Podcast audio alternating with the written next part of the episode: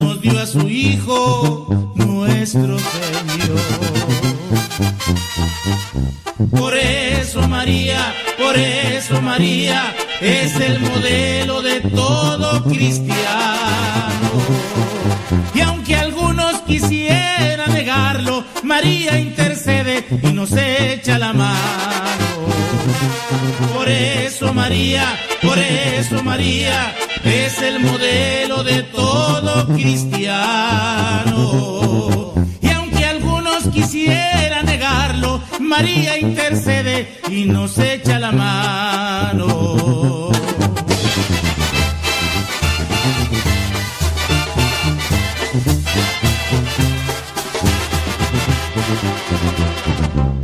Inmaculada, Madre perfecta, María es la reina de toda la tierra.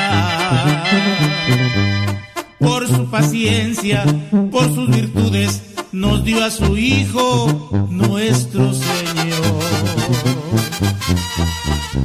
Por eso María, por eso María es el modelo de todo cristiano.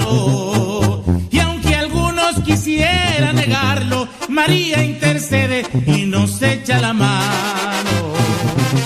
Por eso María, por eso María es el modelo de todo cristiano.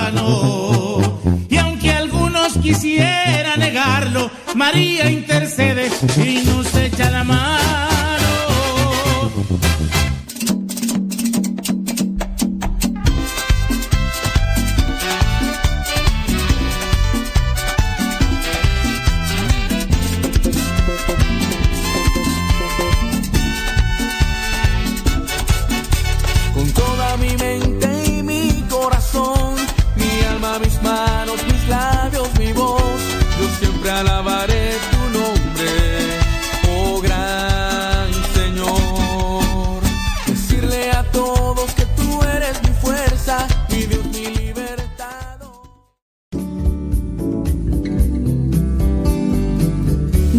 Días.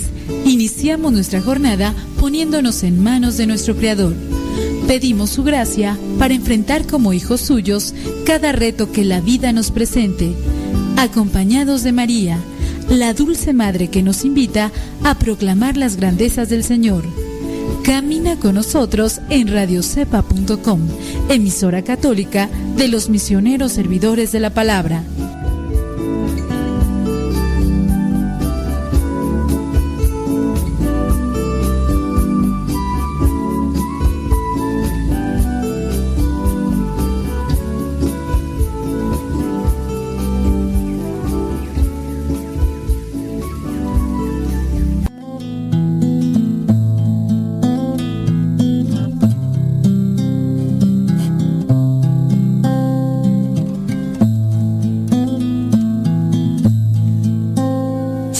42 Como siervo sediento en busca de un río, así Dios mío te busco a ti. Tengo sed de Dios, del Dios de la vida. ¿Cuándo volveré a presentarme ante Dios? Día y noche mis lágrimas son mi alimento, mientras a todas horas me preguntan, ¿dónde está tu Dios? Cuando pienso en estas cosas, doy rienda suelta a mi dolor. Recuerdo cuando yo iba con la gente, conduciéndola al templo de Dios, entre gritos de alegría y gratitud. Qué gran fiesta entonces. ¿Por qué voy a desanimarme? ¿Por qué voy a estar preocupado? Mi esperanza he puesto en Dios, a quien todavía seguiré alabando. Él es mi Dios y Salvador. Me siento muy desanimado, por eso pienso tanto en ti. Desde la región del río Jordán, desde los montes Hermón y Mizar, se escuchan en los precipicios el eco atronador de tus cascadas. Los torrentes de agua que tú mandas han pasado sobre mí. De día el Señor me envía su amor y de noche no cesa mi canto ni mi oración al Dios de mi vida.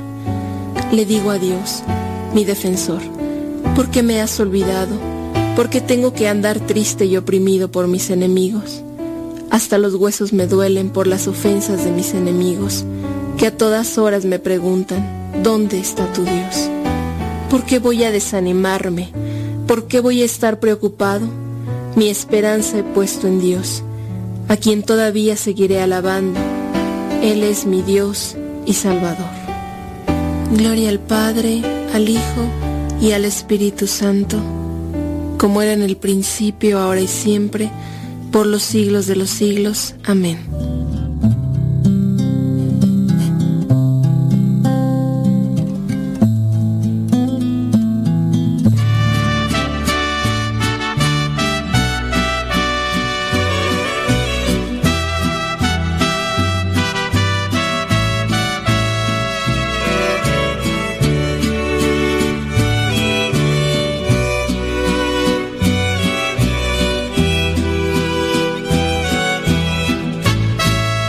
llegó el día que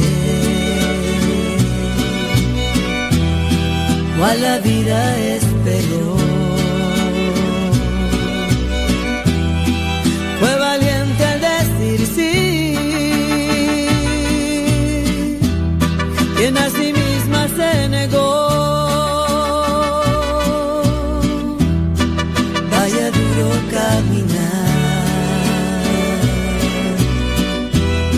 a quien fue madre de la fe, a quien la espada atravesó. Su corazón de sencillez,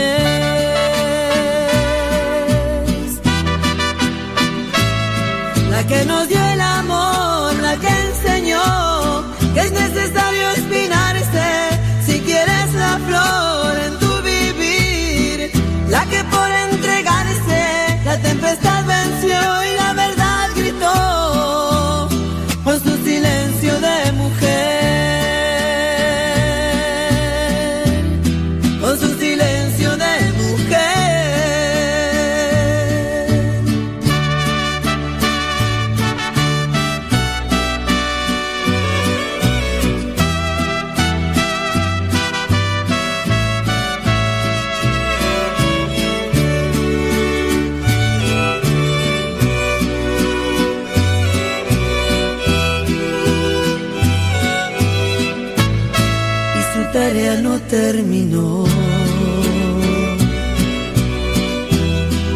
cuando a su niño vio morir.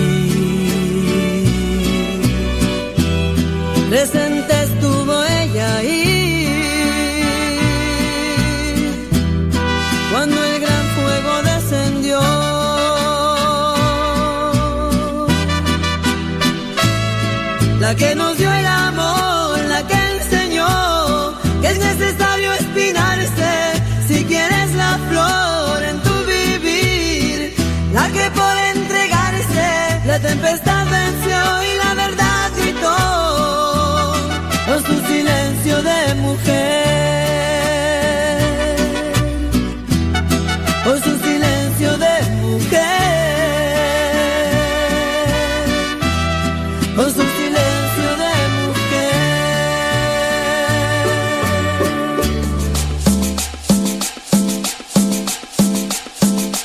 Como dice mi bocho.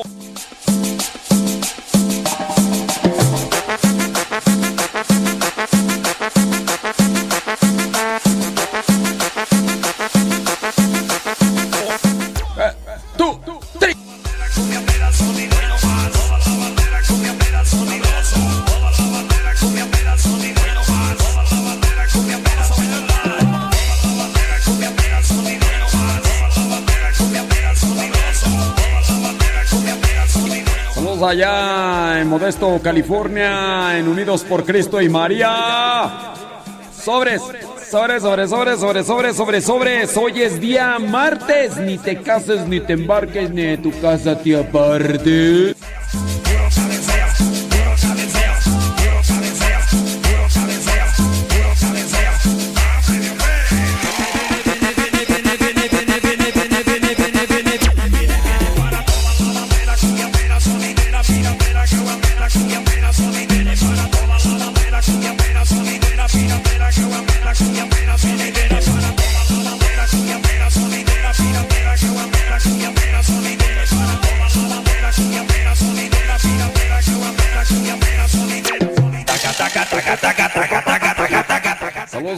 Allá en Stockton, California.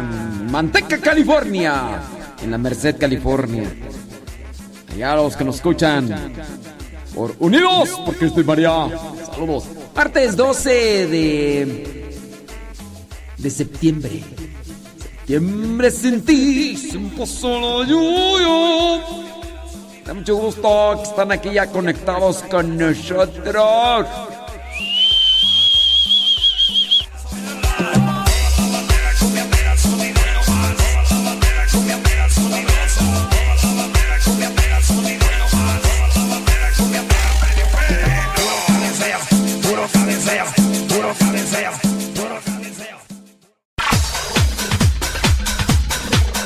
Santo no es aquel que nunca ha pecado, sino aquel que se levantó de sus miserias. Vamos a escuchar el segmento El Santoral de hoy y aprendamos de aquellos hombres algunas enseñanzas para poder mantenernos en el camino que nos lleve al encuentro con Cristo, es decir, en el camino de la santidad.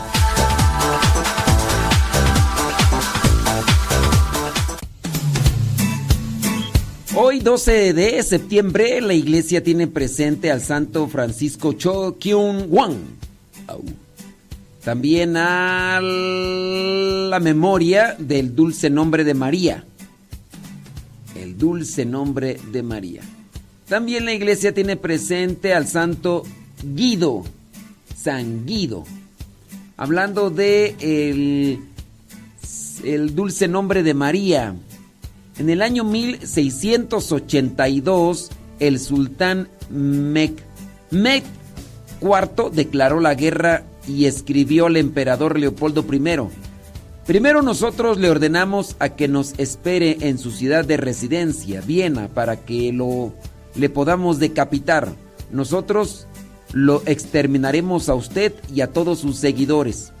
Los niños y los adultos serán expuestos a las más atroces torturas antes de ultimarlos en la manera más ignominiosa imaginable.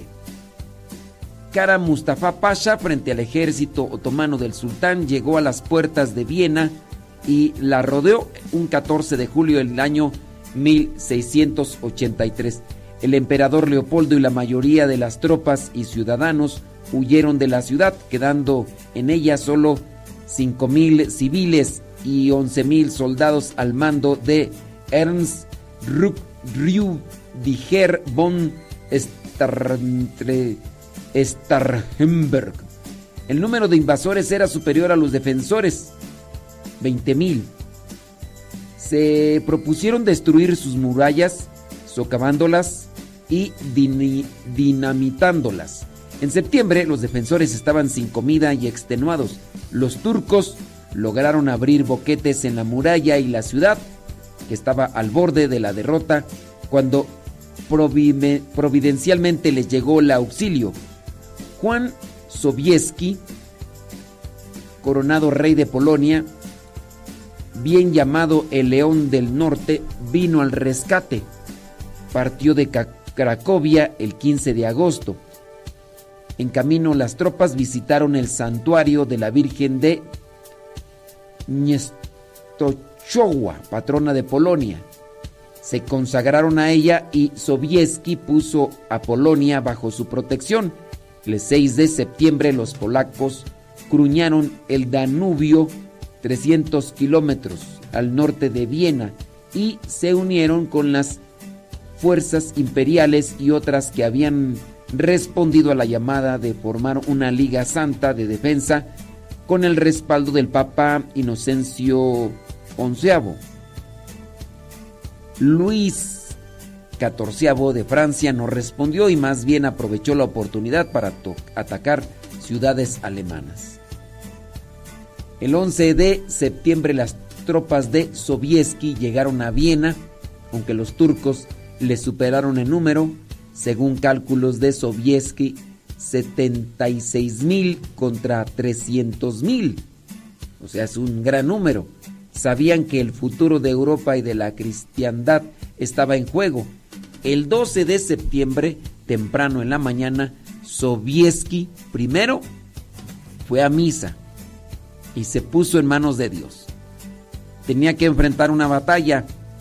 76 mil soldados contra 300 mil. ¿Qué se puede hacer?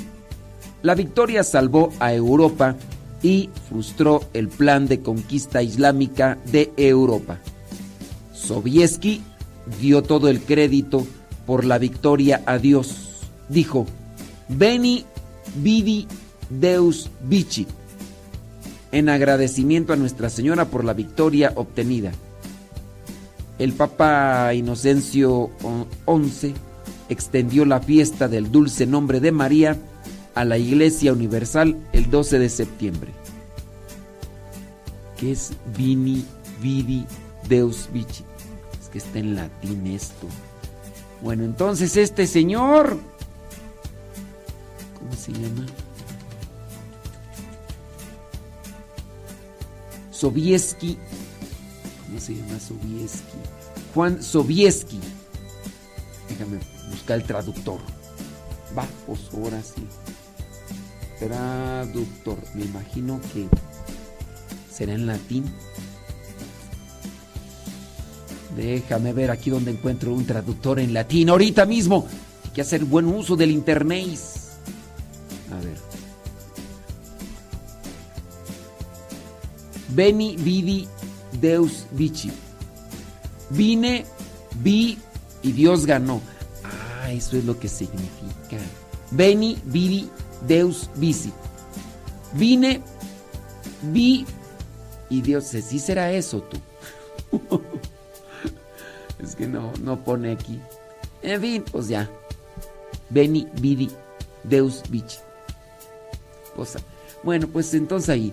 Ha sido Lucas en su evangelio que nos ha dicho el nombre de la doncella que va a ser la madre de Dios y su nombre era María. El nombre de María traducido del hebreo Miriam significa doncella, señora, princesa, estrella del mar, feliz puerta del cielo, como canta el himno Ave Maris Estela. El nombre de María está relacionado con el mar, pues las tres letras del mar guardan semejanza fonética con María, mar.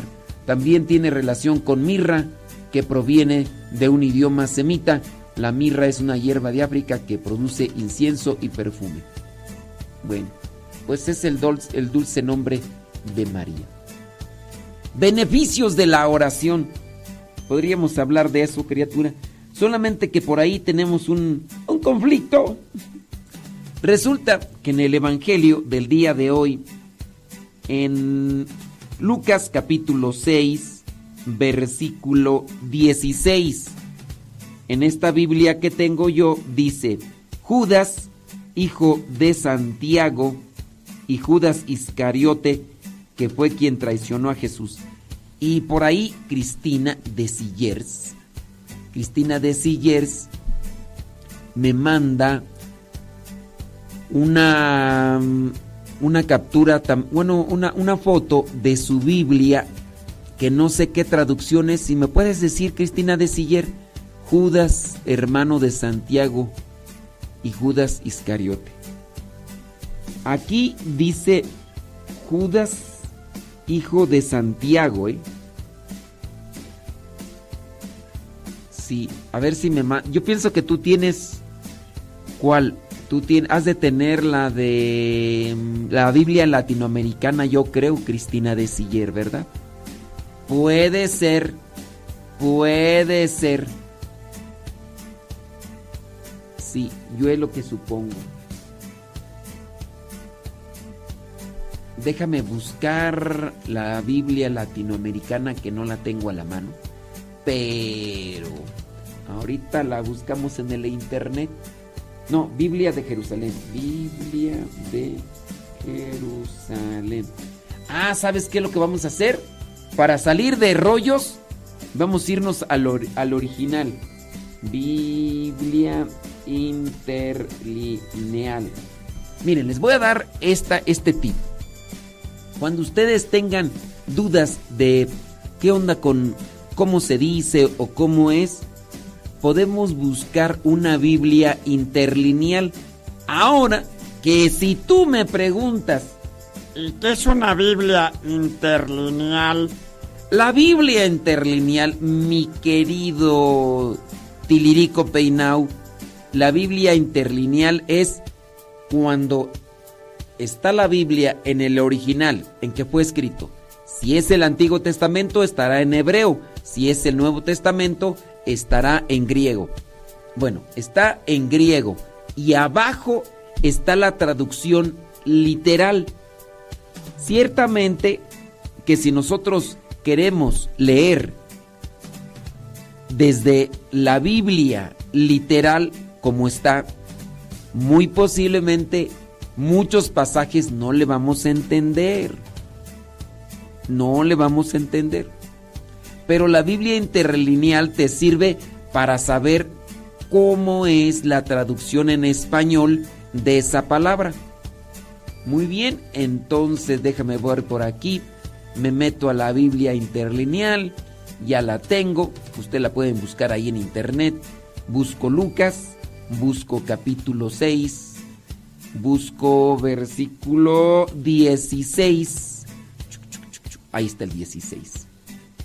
Y entonces en el versículo 16 dice, Kai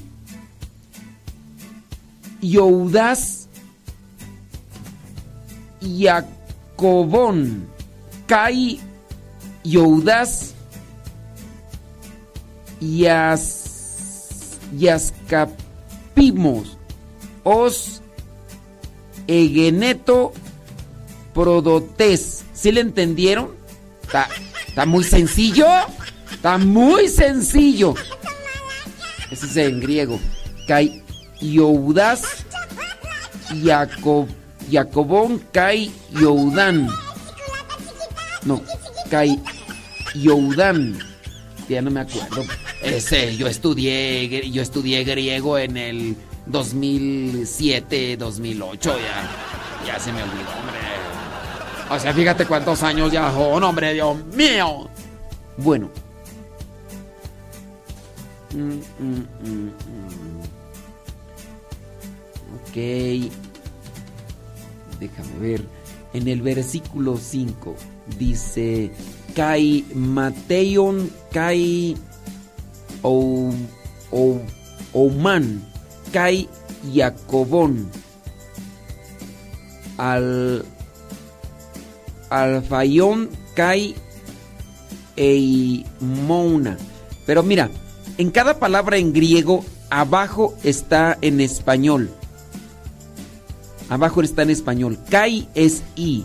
Mate, Matayón es Mateo. Kai es I, conjunción I. Ouman, Tomás. No, es Toum, Toumán. Toumán, Tomás. Dice, y Mateo, y Tomás, y Jacobo, Alfeo, y Simón, el llamado celoso. Celoso, fíjate. Y Judas, de Jacobo. Y Judas Iscarote. Ok.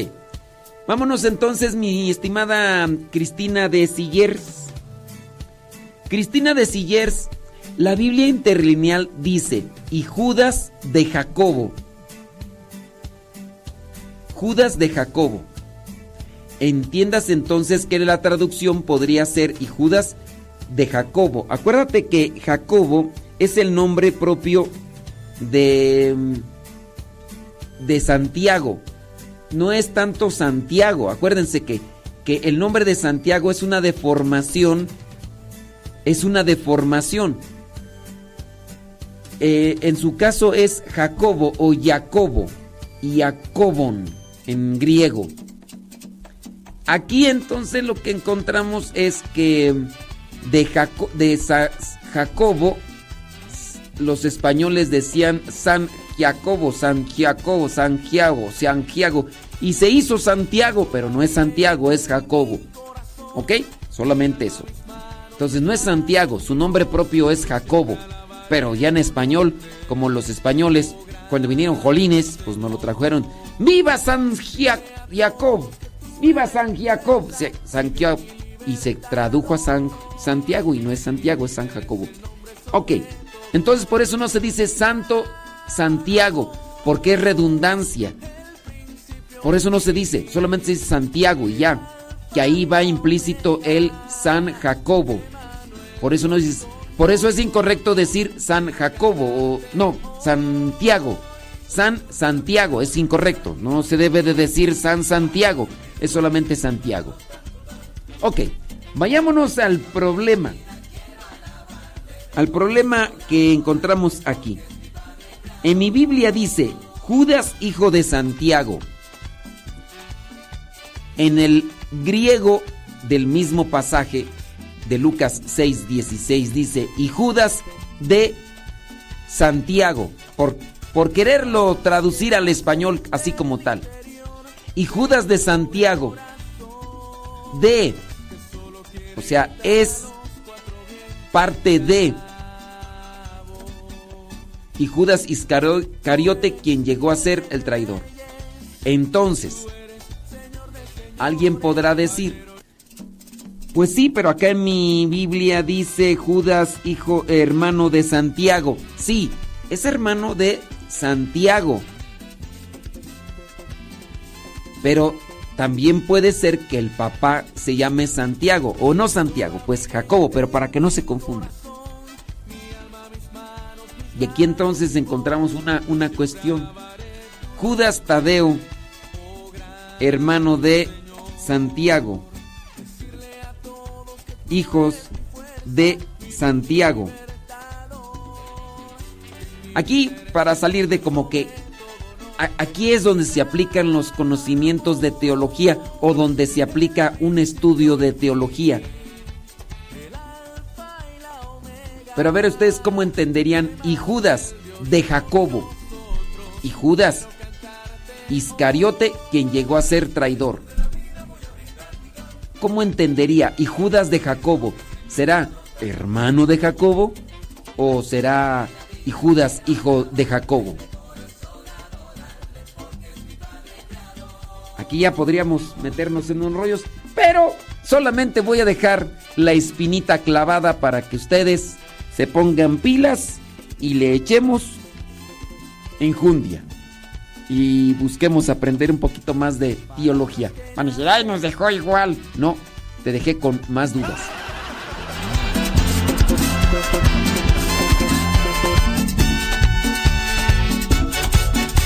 Con toda mi mente y mi corazón, mi alma, mis manos, mis labios, mi voz, yo siempre alabaré tu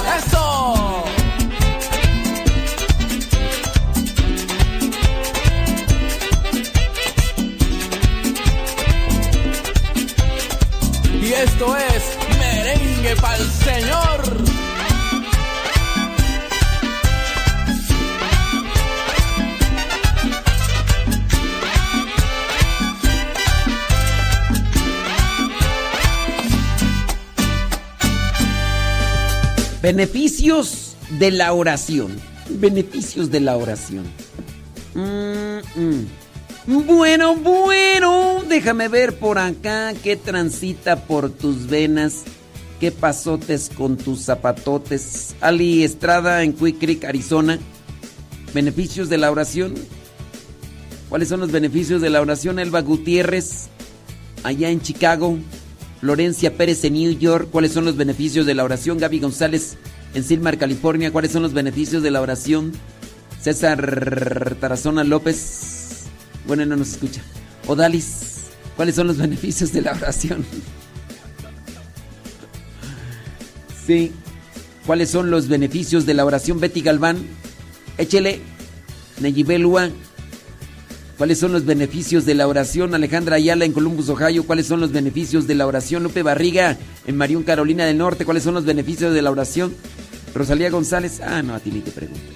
Este, Verónica Vázquez allá en Chalco. Valle de Chalco, Estado de México. ¿Cuáles son los beneficios de la oración? Aida Ruiz allá en Guadalajara, Jalisco. ¿Cuáles son los beneficios de la oración? Betty Galván allá en Springfield, Oregon. ¿Cuáles son los beneficios de la oración? Allá en Alabama. Gabriela Ortiz Vázquez, ¿cuáles son los beneficios de la oración? Elsa Díaz, allá en Nashville, Tennessee, ¿cuáles son los beneficios de la oración? María Gamino, allá en Chandler, Arizona, ¿cuáles son los beneficios de la oración? A ver, ¿cuáles son los beneficios de la oración? Dice por acá Cristina Franco en Ciudad Juárez, Chihuahua. ¿Cuáles son los beneficios de la oración? allá en Tulum, Quintana Roo, Ignacio Pacheco, ¿cuáles son los beneficios de la oración? Órale, órale, órale, órale. Yesenia Rauda Valencia en Carolina del Norte, ¿cuáles son los beneficios de la oración? Carlos Agustín, allá en San Jorge, Utah, ¿cuáles son los beneficios de la oración? Milton y Graviela, allá en Houston, Texas, ¿cuáles son los beneficios de la oración? Allá en Charlotte, Florida, Beatriz Cristóbal. Beneficios de la oración. A María Eugenia. No, no, María Eugenia. Eh, ¿Quién más tú? Diana Cruz, allá en Alabama. ¿Cuáles son los beneficios de la oración? Diana Medina Álvarez Point, allá en Wills Point, Texas. ¿Cuáles son los beneficios de la oración? Prima, prima. Prima, prima, prima, prima. ¿Cuáles son los beneficios de la oración, prima, prima? Y prima Goya. ¡Prima Lupita! Son. Ya ni sé si. Ya no sé si mi mamá me escucha. Y un rato que no me manda mensaje cuando me está escuchando. Ya nomás mis primas me escuchan. ¡Prima, prima! José Miguel Montoya, San Diego, California. ¿Cuáles son los beneficios de la oración? Oración. ¡Órale! prima, prima. Mi prima Lupis allá en Manteca, California. ¿Cuáles son los beneficios de la oración? ¿Cuáles? Ah, Lorena Sánchez ni le digo. De todas maneras, ni. Ahí en Nashville, Tennessee, para que le pregunte. De todas maneras, no va a responder. Ey. Sí. Saludos hasta Chile, Alejandra Rivera Flores. ¿Cuáles son los beneficios de la oración? Allá en Anderson, California, Dora de Ávila. ¿Cuáles son los beneficios de la oración? Ey.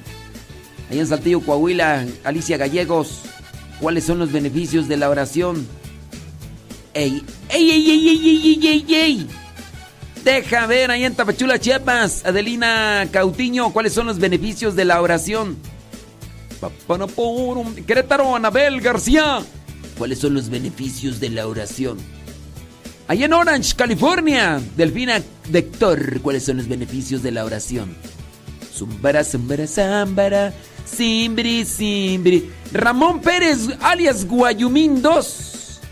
Sí, ya Guayumín 1 ya también ya nos dejó de escuchar. Primero nos dejó de escuchar su mamá. Ya después dejó de escucharnos Guayumín 1 y ahora pues ya nomás nos queda Guayumín 2. Guayumín 2. Dice, ya no mando preguntas porque no me las... Ay, nomás, Dios mío santo. Guayumín 2, eres un víctima. Eres una... Es un víctima. Yo la veo que ella se está haciendo la víctima. No, Guayumín 2 de veras. ¿Te pareces a Doña Carmela Viñamena? Doña Carmela Viñamena. Igual.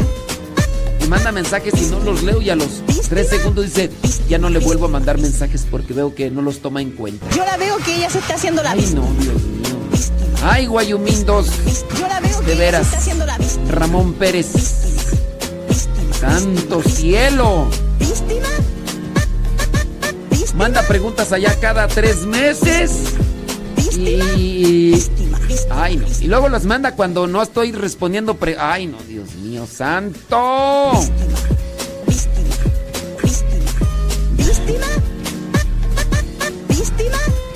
No, no, no, no, no, no, no, no.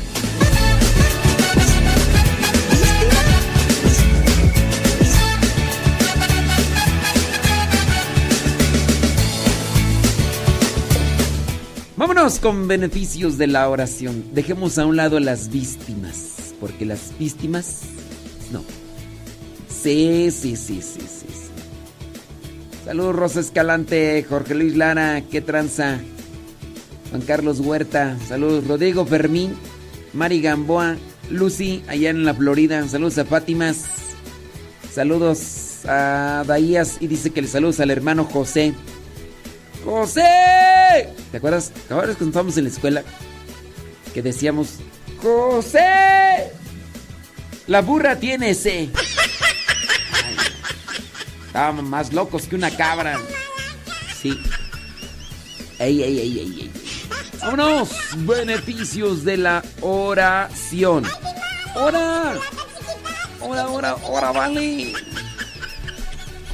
Bueno, beneficios de la, de la oración. Con la oración nos comunicamos con Dios. Cuando nos comunicamos con Dios, podemos obtener de Dios lo que es de Dios. Si a nosotros nos va mal, es que somos carentes de las cosas que son de Dios. Cuando nos, a nosotros nos va mal, es porque carecemos de las cosas de Dios. Y, y fíjate, fíjate que no necesariamente que me vaya bien es que no me pase nada malo. El que nos pase algo malo no solamente es una cuestión material o económica. El que nos pase algo malo es un sufrimiento del alma. Y te voy a poner un, un ejemplo. ¿Cuántos de los mártires no la pasaron muy mal, tremendamente mal? ¿Qué digo mal? Malicísimo. Los quemaron vivos, los despellejaron vivos, los atravesaron con lanzas, con espadas, con flechas, los colgaron, los degollaron, los echaron a las fieras. Y tú vas a decir, ay no, Dios mío, pero fíjate, si bien sufrieron en el cuerpo, pero al tener a Dios con ellos, tenían una fortaleza en el alma. Entonces, cuando decimos me está yendo mal, no necesariamente es una cuestión externa. El santo, el que está con Dios, ve las pruebas como una forma de crecer. Por eso, estar relacionados con Dios en la oración nos ayuda a enfrentar las dificultades de la vida y no las vemos como algo malo, las vemos como algo bueno. Las cosas buenas te ayudan a crecer, aunque puede ser que las veas como algo malo. Pongamos el ejemplo solamente para aclarar una idea al que anda medio despistado. Estás en la escuela y te ponen un examen. En examen, en otro término, es una prueba. Te pusieron una prueba. ¿Las pruebas son malas? ¿Los exámenes son malos en la escuela? Obviamente que no, porque con eso se mide lo que es la calidad de conocimiento, la cantidad de conocimiento que se puede tener. Y no es que se vea malo, antes es bueno. Claro, es malo para el flojo, es malo para el despistado, es malo para el holgazán, para el dejado. Eso para ellos es malo, pero para el que quiere crecer, sabe que mientras aumente en conocimiento, mientras aumente en prueba, cada vez le va a ir mejor en la vida. Entonces, no ve como malo un examen o como mala una prueba. Eso para el que quiere progresar en el estudio y conocimiento e intelectualidad. aplícalo al cuestión, a la cuestión espiritual. Is the same, dijo el gringo, es lo mismo. Para el que quiere ser santo, las dificultades no las ve como cosas malas. Para el que quiere ser santo, las pruebas no las ve como cosas malas, sino como peldaños para acercarse más a Dios. Porque en las dificultades se purifica la mente, se purifica el alma, se purifica el corazón. ¿Qué decía San Pablo cuando estaba en la cárcel por anunciar a Cristo? Gloria a Dios. Gloria a Dios porque aquí es donde puedo acercarme más a Dios, uniéndome al sacrificio que me hace falta. Entonces no es, ay, yo quiero estar libre. Yo quiero, no. Abrazo esta prueba y esta dificultad que me hace falta para un crecimiento. Entonces, nos hace falta más relación con Dios para entender los problemas y dificultades de la vida, siempre y cuando nosotros no seamos el problema. Pongamos el ejemplo clásico en los matrimonios que se andan desgreñando, en los matrimonios que se andan desmoronando y que son la causa del desmoronamiento podrían decir que esa es una prueba, pero no, ellos son la piedra en el zapato que está haciendo el conflicto. También eso nos podría servir. Yo bien considero que una persona que no ve sus defectos es una persona que no hace oración de calidad. Porque a lo mejor sea de las que se destrozan el pecho haciendo rosarios, dándose golpes de pecho pero no están haciendo oración con el alma y el corazón, solamente con los labios. Persona que no reconoce sus defectos, persona que no busca la conversión, en realidad no tiene una conexión de Dios. Aparenta tener una conexión de Dios. Como aquellos que aparentan que les llegó una llamada cuando quieren ya desconectarse de una persona con la que ya no quieren seguir entablando una conversación. Espérame tantito, es que me llegó una llamada. ¿Qué pasó? Bueno, sí. Es que, mira, dame chance ahorita. Ahorita te hablo en cinco minutos. Es que estoy acá con una persona. Pero sí, ahorita. Sí, ándale, por favor, gracias. Ándale. Es que es una persona con la que tengo. Y no le estaba hablando nadie, pero lo hizo porque ah, ya, ya quiere cortar contigo, entiéndelo. Bueno, a veces ese tipo de conversaciones falsas y efímeras pueden darse también en cuestión de Dios. Solamente para taparle ojo al macho. Como aquel señor, ¿te acuerdas? Cómo se levantó a recibir la comunión cuando bien se sabe que tiene una situación de adulterio y de infidelidad. ¿Qué anda con las cariñosas? Uy, hasta hacen los hacen el, el, contrato del servicio como si fueran novios, aunque les cobren más caros. Uh, si ya la señora ya me enseñó las capturas de pantalla cuando está ahí haciendo el contrato, porque ya lo pueden hacer por Facebook. Ya lo pueden hacer por Facebook. Y ahí está el señor buscándolas por Facebook a las cariñosas. Y ya después se pasan su contacto de WhatsApp. Y ya la señora tiene todas las capturas de pantalla, dice el señor. No es cierto. Alguien me hackeó. Alguien, alguien me, me está hackeando. Y ahí el señor. ¿Y qué? Qué hermosa. ¿Qué? Ay, preciosa, bella.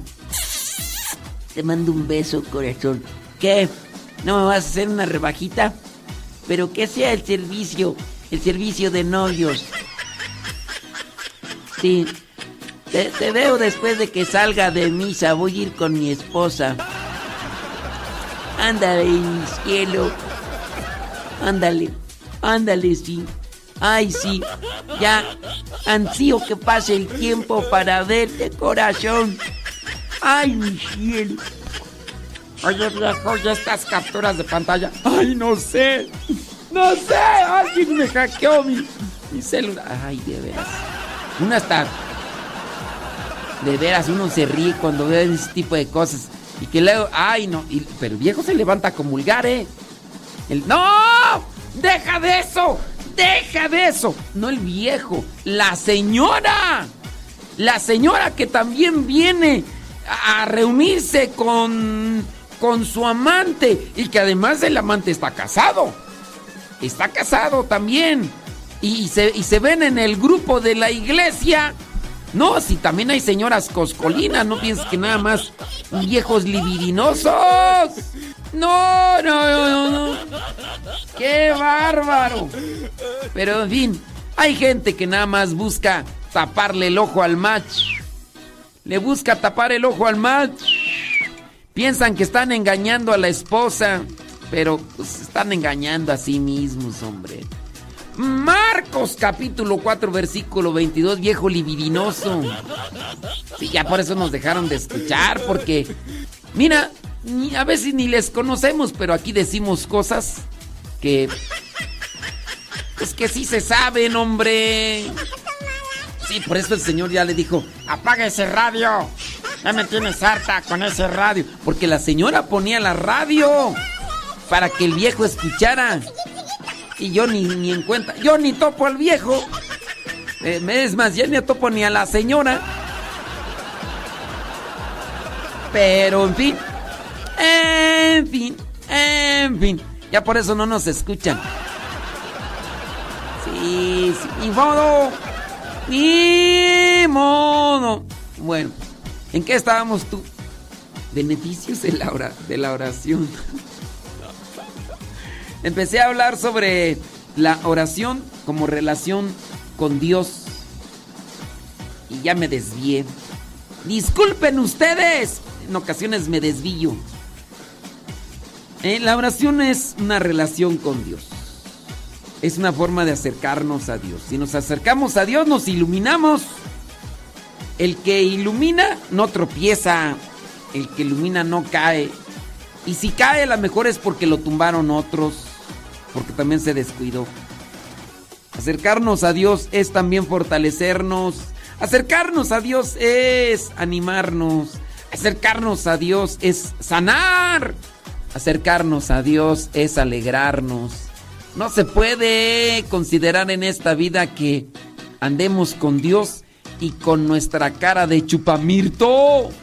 ¡No! Guayumín 2, sacúdete, Guayumín 2. Sí. La oración es una forma de acercarnos a Dios. La oración sana, purifica, libera, levanta, sacude. Con la oración construimos una relación con Dios, así como muchos de ustedes se casaron después de no sé cuánto tiempo de estar platicando y después ya se, se, se casaron. ¿Por qué? Bueno, unos se casaron también porque pues ya se les quemaban las habas, y es cierto. Se les quemaban las habas ya. Ya decían, ay, ay, Dios mío. Y no afloja. Pues solamente casándose, pues vamos a casarnos con tal de que afloje. Y ya después aflojaron en la relación y por eso ya se andan ahí medio desquebrajándose. ¿Qué es eso? ¿Qué es eso? Pero en fin, con la oración uno construye una relación con Dios. Al tener una relación con Dios, pues obviamente vienen cosas buenas, vienen cosas sabrosas que, que deleitan al paladar. Cuando oramos le estamos diciendo a Dios que nos ayude, que queremos conocerle. Hay, hay, de oración a oración. Hay gente que reza así de metralleta. No, no, no. Hay que buscar hacer una oración bien. Sí, de todo hay en la viña del Señor. Silvia Cristina. Silvia Cristina. ¿Qué andas haciendo? ¿Qué andas haciendo? ¿Ya hiciste tu oración, Silvia Cristina? Silvia Cristina. A través de la oración podemos aprender más sobre el amor de Dios por nosotros. Podemos experimentar ciertamente su paz, su consuelo, su fortaleza. La oración puede ayudarnos a tomar decisiones difíciles y a encontrar el camino correcto en la vida. Cuando oramos, podemos pedirle a Dios que nos guíe y nos dé sabiduría. Ah, fíjate, yo sí tengo muy presente ese pasaje de Lucas capítulo 6, versículo 12. Lucas 6, 12. Cuando Jesús, cuando Jesús sube a un monte a hacer oración toda la noche y después toma la decisión y hace la elección de 12 personas para que le acompañen. 12 apóstoles. Entonces, entonces, la oración nos ayuda para tomar decisiones. Lástima que tú cuando te casaste con ya sabes quién, lo, lo aceptaste más bien para que te ayudara a mantener a tu Chucky. Sí, sí, sí. El otro no creas que se casó también porque te amaba, sino porque miró que había cancha abierta y dijo, "Uh, poninas, dijo popochas. No, no, no. No, no, no, no, no, no. Qué triste. Qué triste. Puedes irnos a Dios cuando nos... Sí, cuidado con esas decisiones que no se hacen agarrados de la mano. Ok, tú me vas a decir. Pero es que antes no conocía a Dios. Ciertamente. Ciertamente no antes no conocías a Dios. Ok. Pongamos como justificación buena eso que acabas de decir. Que, que no conocías a Dios. Está bien. Muy bien. Pero ahora lo conoces. ¿Cuál es el pero para que no hagas oración con el corazón? ¿Cuál es el pero? Porque fíjate que incluso, no hombre, andas en el grupo de iglesia. No digo qué grupo, ¿verdad? Porque luego, luego piensas que es indirecta. No, mijita, no, mijito, es directa. Es directa. Si se pone, si, si le queda el chaleco, arremángueselo. Arrem porque estás allí, en el grupo de iglesia. De hecho, estás hasta en la coordinación o estuviste en la coordinación. Estabas eh, coordinando o enseñándole a los demás cómo debías de acercarte a Dios, cómo debían de acercarse a Dios. Y tú ahora que estás en la dificultad no te acercas a Dios, te la pasas queje y queje, reniegue y reniegue y eche y eche en cara. Pues ¿cómo pues? Pues no. La oración ilumina. La oración fortalece. La oración nos ayuda a tomar buenas decisiones. Pero lamentablemente la oración es solamente un botiquín de primeros auxilios para algunos. Para algunos. No sé para ti. No lo sé. No lo sé. ¿Pudiera ser? Analízalo tú. Porque sí, nomás cuando les llega la lumbre a los aparejos, ahora sí. Ay, Dios mío, ayúdame. Ayúdame. Nomás ya cuando las cosas están más para allá que están más retorcidas que que empinadas. Empinadas estás tú. ¡Ay, Jesús! Échale, échale a la oración, no te hagas. Si no, te vas a empinar más.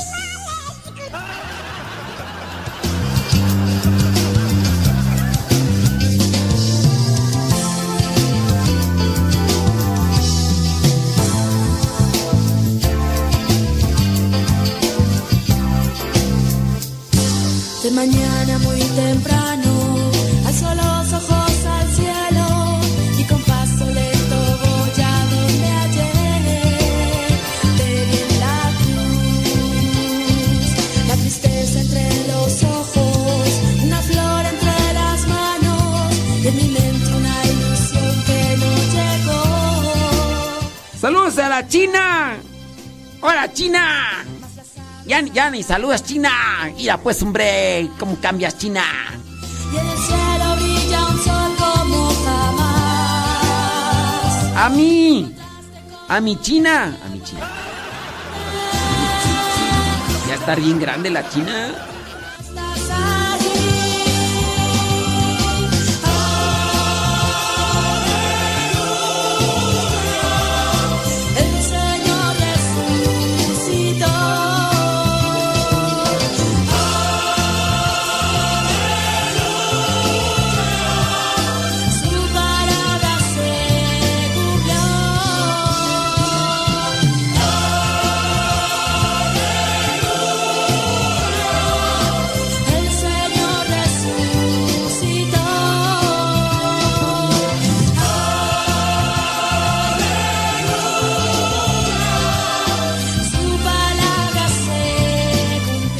Ya ves que todos los días hago oración. Bueno, hay que tener una vida de oración.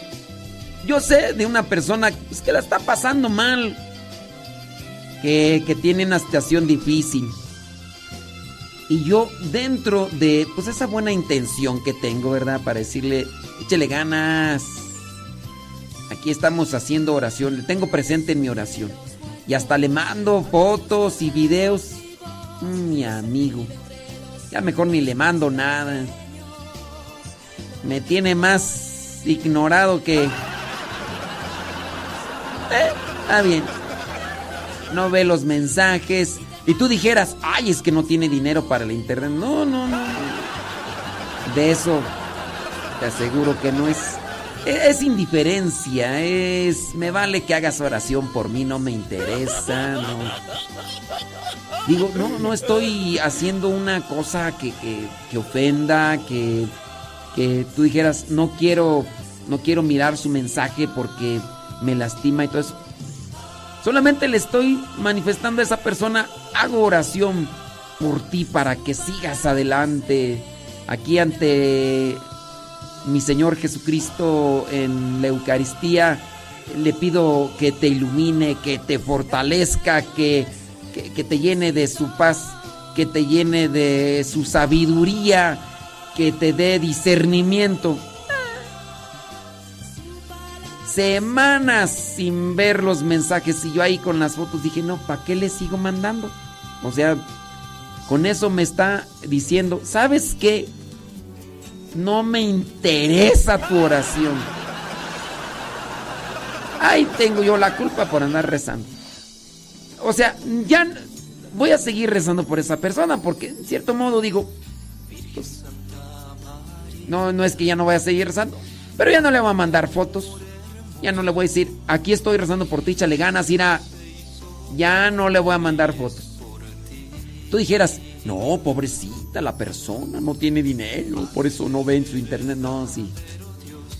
Mirará otras cosas y todo lo demás, pero bueno, en su indiferencia ya me dijo algo, ¿no? O sea, no me interesa que esté rezando por mí o quién sabe qué cosa. El chiste es de que, pues ya. Y, le he mandado varios mensajes y, y de repente no, no los ve. No los ve. Está bien. Está bien. Uno ya entendió. Ya. O sea, no voy a dejar de rezar por esa persona. Porque sé que lo necesita. Pero obviamente cuando la, esa persona está en su forma indiferente, pues ¿qué? ¿Qué, ¿Qué te hace pensar? Pues que está mal. Que está mal. O sea, no le estoy haciendo. No, le estoy diciendo algo, pues que ofenda. No le estoy. No. Le estoy diciendo, estoy aquí, eh, eh, orando por ti, échale, échale ganas. Y tú dijeras, mira, una persona está mandando mensajes y pues no, tú no quieres. Eh, los dejas ahí, ¿no? Pero son otro tipo de mensajes, son otras cosas. Sí. Sí, por ejemplo, hay veces que a mí me mandan mensajes que no me interesan y no respondo. No me interesa. No quiero. No que esto, que el otro. No quiero. No te respondo. Te dejo en visto y no, no me interesa. Porque son cosas que, que no me ayudan a mí. Que no me... Mm, que, no me traen un, algo positivo. Entonces lo voy a dejar a un lado. Acá yo no estoy haciendo otra cosa más que presentar a la persona en oración. Pero pues, está bien. Que me ignore. Está bien. Eh, se quiere rezando por esa persona. Total. Pero sí, la oración trae muchos beneficios. Y sí, eh, eh, los mensajes que, que dejo en visto y eso, pues, pues puedo decir, ¿sabes qué? No, no, no estoy interesado, gracias, ¿eh? Sí, que Dios te bendiga, ¿eh? Ándale échele ganas. Eh, ándale pues, eh. Dios te bendiga, eh. Sigue tu camino, busca a Dios y que Dios te ayude, eh. Sí, conmigo ya no, por favor. De lejecitos, por favor. Y de bien lejecitos. Bien lejecitos. Que nunca más te vea. Que nunca más te vuelva a ver, porque no, no, no me ayuda a mí en nada ni me beneficia en nada. Yo rezo por ti allá, así bien distante, ¿eh? Bien distante que nunca más te vuelva a ver. Dios por mí. Voy a Jesús por ti. Voy a Jesús por tu a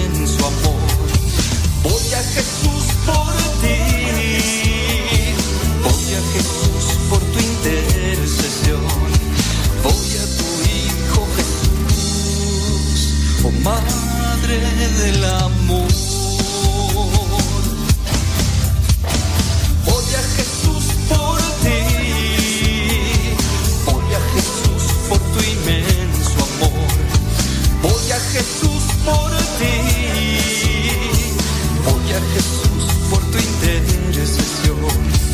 Voy a tu Hijo Jesús, oh Madre del amor.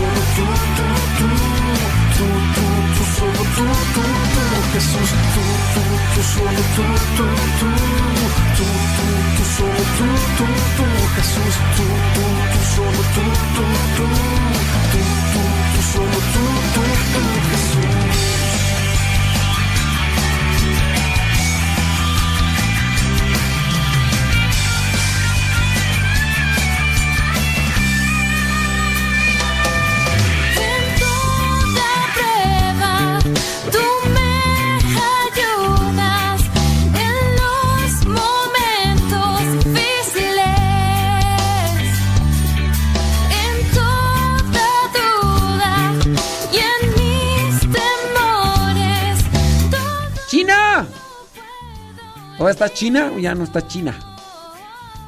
¡A mi China!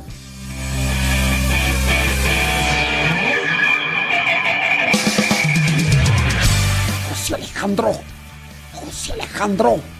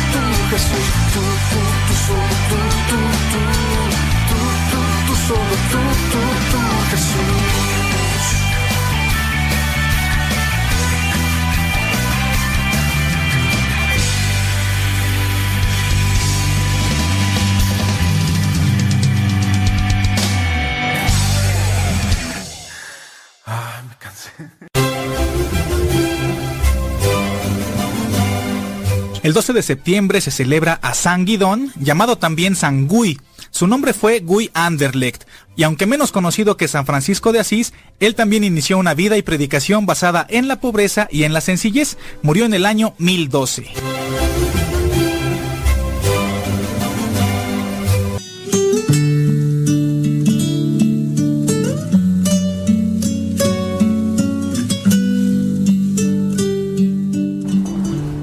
Señor esté con ustedes. Lectura del Santo Evangelio según San Lucas. Es el capítulo 16, versículos del 19 al 31. Había un hombre rico que se vestía con ropa fina y elegante y que todos los días ofrecía espléndidos banquetes.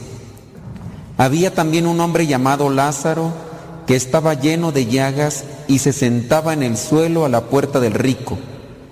Este pobre quería llenarse con lo que caía de la mesa del rico y hasta los perros se acercaban a lamerle las llagas.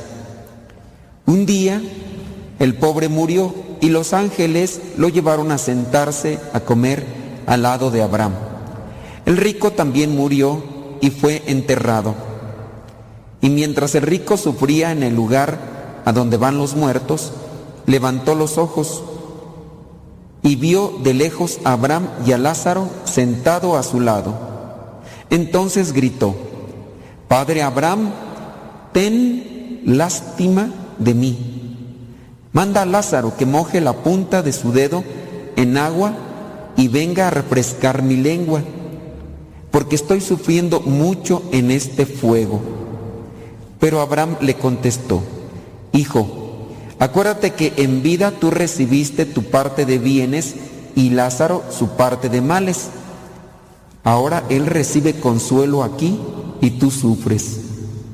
Aparte de esto, hay un gran abismo entre nosotros y ustedes. De modo que los que quieren pasar de aquí allá no pueden, ni de allá tampoco pueden pasar aquí. El rico dijo, te suplico entonces, padre Abraham, que mandes a Lázaro a la casa de mi padre, donde tengo cinco hermanos, para que les llame la atención, y así no vengan ellos también a este lugar de tormento. Abraham dijo, ellos ya tienen lo escrito por Moisés y los profetas, que les hagan caso. El rico contestó, Padre Abraham, eso no basta, pero si un muerto resucita y se les aparece, ellos se convertirán. Pero Abraham le dijo, si no quieren hacer caso a Moisés y a los profetas, tampoco creerán, aunque algún muerto resucite. Palabra del Señor. Pueden tomar asiento.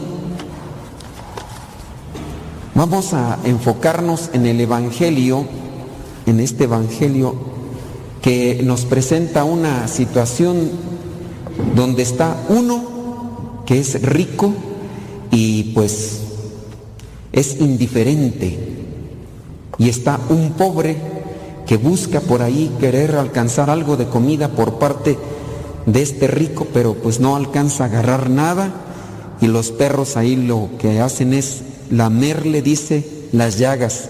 Entonces es, está pobre, está enfermo, está ignorado de las cosas que pueden hacer sufrir más a la gente. Uno puede estar enfermo, pues sí, eso es un dolor, un sufrimiento, pero ¿y, y qué hay de la indiferencia? Pienso yo que a veces las enfermedades son más crueles cuando nosotros no somos tomados en cuenta, cuando no hay, alguien que vea por nosotros, ahí estamos enfermos y hay indiferencia por los que tenemos a nuestro lado, ni se preocupan si comió y no se preocupan ni siquiera por lo que tiene que comer. E, esa es una, yo pienso que las cosas que pueden agudizar más una enfermedad, la indiferencia. Pero antes de querer entrar en una reflexión sobre estas, creo que es importante solamente remarcar lo que dice el versículo 26. Eh, en el versículo 25 eh, dice, pero Abraham le contestó, hijo, acuérdate que en vida tú recibiste tu parte de bienes y Lázaro tu parte de males. Ahora Lázaro recibe consuelo y tú sufres. Aparte de esto, hay un gran abismo entre nosotros y ustedes. Acuérdense que el rico está sufriendo en el tormento, en el fuego. Lázaro está allá, en un lugar diferente. Y en este caso, el rico le dice a Abraham que mande a este pobre Lázaro para que trate de tranquilizar o calmar un poquito el tormento que tiene. Y pues Abraham le contesta, hay un gran abismo entre nosotros y ustedes, de modo que los que quieren pasar de aquí para allá no pueden, ni de allá tampoco pueden pasar para acá. E, Este versículo es eh, importante teniendo también en cuenta que es una parábola, pero es lo que nos presenta la palabra de Dios para decirnos, hay que tener mucho cuidado con lo que a veces se menciona de que entre nosotros andan los muertos. Es que se murió fulano o fulanita y anda por aquí penando. La palabra dice, hay un gran abismo entre este mundo y el otro. Los que quieren pasar de aquí para allá no pueden, ni de allá tampoco para acá. Ahora, no hay que negar que existe un mundo espiritual. Existe. Entonces, no precisamente si existe algo espiritual que está aconteciendo, no necesariamente es un, familiar fallecido, puede ser un espíritu maligno, pero no un tanto eh, los familiares que se nos adelantaron. Acuérdense que los demonios también pueden adoptar la forma porque son hijos del maestro del engaño. Entonces los demonios pueden conocer nuestras formas de hablar, nuestros hábitos y se pueden presentar como ese ser querido que se adelantó y uno pues cae en la trampa, ¿no? Es que es que fulano de tal, no. Hay un gran abismo, no se puede. Hay que tener mucho cuidado solamente con esas ideas que a veces pululan entre nosotros. Otro punto, y ya ahora sí buscando una reflexión, fíjense que a consecuencia de lo que pasó el rico, por su indiferencia, se dio cuenta del sufrimiento. Eh, aquí es algo que se notó hasta después de mucho tiempo. Y lo que hace este rico es decirle a Abraham en el versículo 27, te suplico, padre Abraham, que mandes a Lázaro a la casa de mi padre, donde tengo cinco hermanos, para que les llame la atención y así no vengan ellos también a este lugar de tormento. Entonces, para que se conviertan. Pero Abraham dijo, ellos ya tienen lo escrito por Moisés y los profetas. Tienen la palabra de Dios, que le hagan caso. El rico dijo, no, padre Abraham, eso no basta. Si un muerto resucita y se les aparece, ellos se convertirán. La pregunta es, ¿en verdad cuando se aparece algo que no necesariamente es un muerto, alguien que murió, en verdad uno se convierte? Ustedes han sabido de alguien que diga, no, hombre, se le apareció el diablo este y ya se acercó más a Dios. No, nomás un rato, nomás mientras tiene el susto, mientras lo anda todo tembeleque. No, ya. Me acuerdo de un familiar que tenía que era bien borrachín, bien borrachín. Y un día dijo, llegó a la casa de- del familiar ahí, de su esposa, llegó corriendo ahí, todo moreteado porque se iba tropezando y borracho. Llore y llore, acabo de ver al diablo, acabo de ver al diablo. Y la abuelita decía, ya, pues a ver si se te quita lo borracho, nomás le aguantó como un mes el susto. Ah, después siguió igual, se le olvidó. Y ya cuando se puso borracho, tráiganme ese diablo, hijo de eso, ¿sabe qué tantas? Dije, ojalá y se le apareciera de veras a ver si es cierto. Pues entonces no necesariamente es que se te parezca uno que, que esté muerto y, y te conviertas. Pregunta, ¿qué necesitamos nosotros para convertirnos? Para... Ustedes podrían preguntar a estos hermanos que están aquí sentados, incluso nos podrían preguntar a nosotros, ¿qué hiciste tú para dejar tu familia y venirte como misionero? ¿Estás en un proceso de conversión? Todos podemos tener historias diferentes, formas diferentes. Por eso también es importante a veces leer la vida de santos para conocer qué hicieron los santos para convertirse. O incluso ustedes cuando vienen a los retiros, ustedes escuchan de nosotros a veces nuestras historias por lo que pasamos para la conversión. Alguno de ustedes necesitará, ah, yo que- es que quiero que mi viejo se convierta, ya deje de ser mula, eh, ya quiero que mis hijos no sean rezongones, rebeldes, quejosos, baquetones, ya quiero que se conviertan. O a lo mejor algún señor, ¿verdad? Querrá que su esposa deje ser chismosa, neurótica, enojona, celosa, impaciente. Y ahí le dejo, ¿verdad? Porque si no, hasta yo salgo aquí chiflando. Ah, Hay señoras pues que también necesitan, porque son, hombre, de todo andan renegando y quejándose. ¿Qué hacer para que esa señora se convierta? Dice aquí que, que mande para que un muerto se les aparezca y se convierta. Versículo 31 dice, Abraham le dijo a este rico, si no quieren hacerle caso a Moisés y a los profetas, mm, aunque tampoco creerán, aunque algún muerto resucite. ¿Qué, qué podríamos necesitar nosotros para convertirnos? A veces nosotros queremos las cosas bien facilitas, bien facilitas. A veces viene gente por aquí y dicen, este eh, hermano, ay le pido que rece por mi familiar para que se convierta. Y ya con eso. Y yo digo, no, no basta venir a pedir oración. Hay que también trabajarle. Hay que acercarle un libro espiritual, hay que acercarle un audio, hay que ahorita fácil de compartir con los teléfonos estos, se pueden compartir videos buenos que sirvan, audios que sirvan, escritos que sirvan.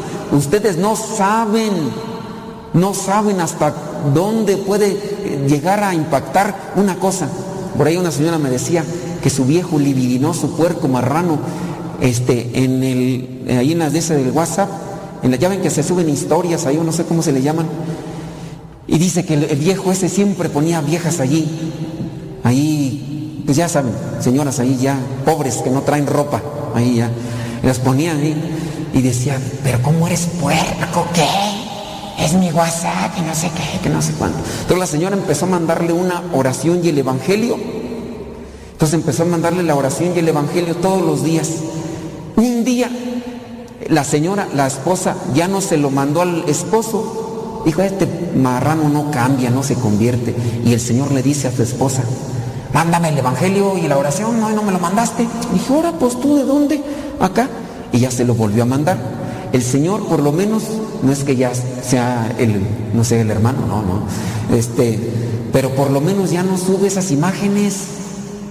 Ya por lo menos ya no pone esas imágenes que ponía ahí de estas señoras que están pobres porque no tienen nada de ropa o casi nada de ropa, yo no sé, yo no quiero investigar, ¿verdad? Eh, ya, por lo menos ya no hace eso. Hace poquito, digo, voy a hablar de mí porque pues bueno, pues mm, como son las cosas que me pasan, ¿verdad? Hace poquito se contactó una señora conmigo y me dice, padre, fíjese que hay un señor de por ahí cerca donde usted está que quiere casarse. Digo, ¿yo qué culpa tengo? O sea, pues a mí qué. No, es que quiere que usted lo case. Le digo, pues dependiendo, ¿verdad? Dependiendo cómo esté el asunto. Le digo, ¿en dónde esté y si tengo tiempo? Dice, le voy a platicar el asunto. Su situación es muy difícil porque el Señor vive alejado de las cosas de Dios. Entonces, pues el Señor no hacía caso y empezamos a mandarle el Evangelio y las oraciones y llegó un momento en el que el Señor empezó a ir a misa. Y llegó un momento en el que el Señor ya agarró la Biblia. Y ya llegó un momento en el que el Señor se quiere casar. Dice, eso no es sorprendente. Pues no solamente es el Evangelio, sino otras cosas más que le mandan. Y yo digo, mira, pues sirvió de algo la oración y el Evangelio y todos los días. Imagínense hasta dónde está su situación del Señor. Que el Señor, ahora que se quiere casar, pues ya empezó a tramitar los papeles. Su mamá no sabe ni dónde lo bautizó. O sea, con, con eso para decirles hasta dónde llega el punto de distanciamiento de las cosas de Dios y que le pregunta ahora el Señor ya cuando va y le dicen en la parroquia, tiene que traer su acta de bautismo actualizada y mamá, ¿dónde me bautizaste? Ni sé. O sea, ese distanciamiento ignoraba a Dios, no lo tomaba en cuenta la conversión. ¿Qué podemos hacer para que se conviertan? Tráiganse a la gente a un retiro. Hace un tiempo platicaba yo con una señora, trajo a su hija por una cuestión solamente porque le van a hacer una misa de 15 años, requisito, véngase al retiro. Ya la señora, pues ya viniendo al retiro, la señora ya le empezó a caer el 20 de su situación con su esposo y ahora dice, no, yo creo que ahora sí me voy a casar yo. Yo traje a mi hija para que viviera el retiro y a la que me está pegando es a mí. Y así habrá también casos de señores que los han traído al retiro por una cuestión y miren, poco a poco. ¿Qué estamos haciendo nosotros para que se conviertan? ¿Qué les compartimos? Hay que trabajarle, no solamente la oración. Yo a veces, miren, veo a esas personas que vienen con nosotros y sí, hasta en la misa. Hoy no, hoy no habían intenciones escritas, pero que hoy no. Pero otras veces están ahí por la conversión de mi viejo, ¿no? Y- y ya. Pues yo digo, está bien, vamos a pedirle a Dios, pero a veces no basta. Hay que meterlo en actividades. Es como cuando ustedes van al doctor y les dicen, trae altos los triglicéridos, el colesterol lo trae alto, tiene que ponerse a hacer ejercicio y a una dieta. Imagínense que a ustedes les dan esa receta y vienen conmigo. Padre, haga ejercicio por mí porque necesito adelgazar. Pues óyeme, pues ¿cómo? Padre, póngase usted a dieta por mí porque me dijeron que tengo que... O sea, haga oración por mí usted. Los que necesitan hacer oración son ustedes porque ustedes son los que repercute la necesidad. Y no solamente hacer ustedes oración, sino venir a los cursos, venir a las pláticas, a los retiros. Pero bueno, ¿qué se necesita para la conversión?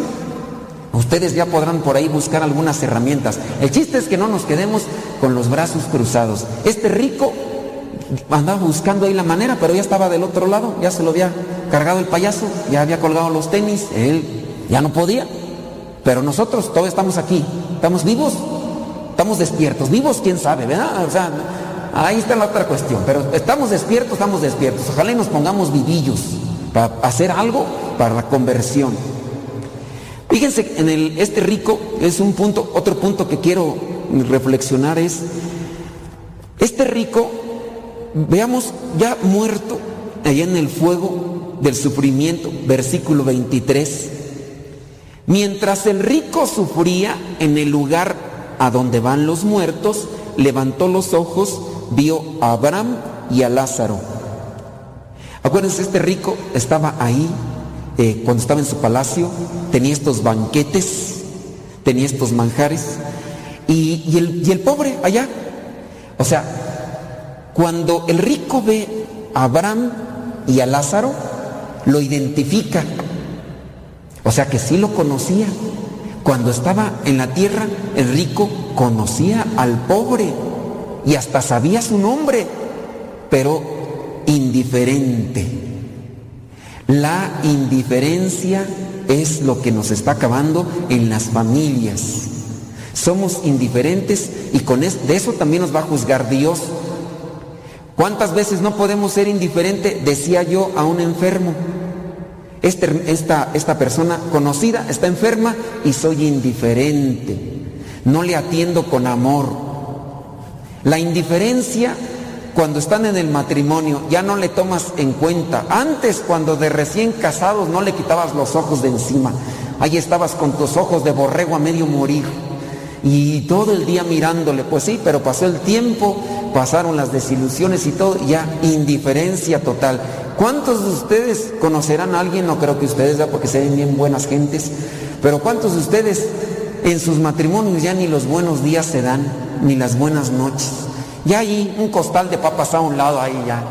Y a veces ya nomás le hablan por urgencia, ya levántate, ya te va a hacer tarde. Y eso porque se le está haciendo tarde, si no ni le diriges la palabra. Se murió, pues ni me di cuenta allí. Lleva como tres días echado.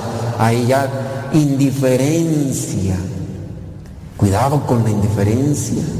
La indiferencia a los viejitos. Ya es que el bien viejo chocho, ya cuando mastica, está haciendo su ruido, ah, qué gordo me cae. Ya siempre me repite lo mismo. Cosas de esas que se van dando con las personas ya grandes.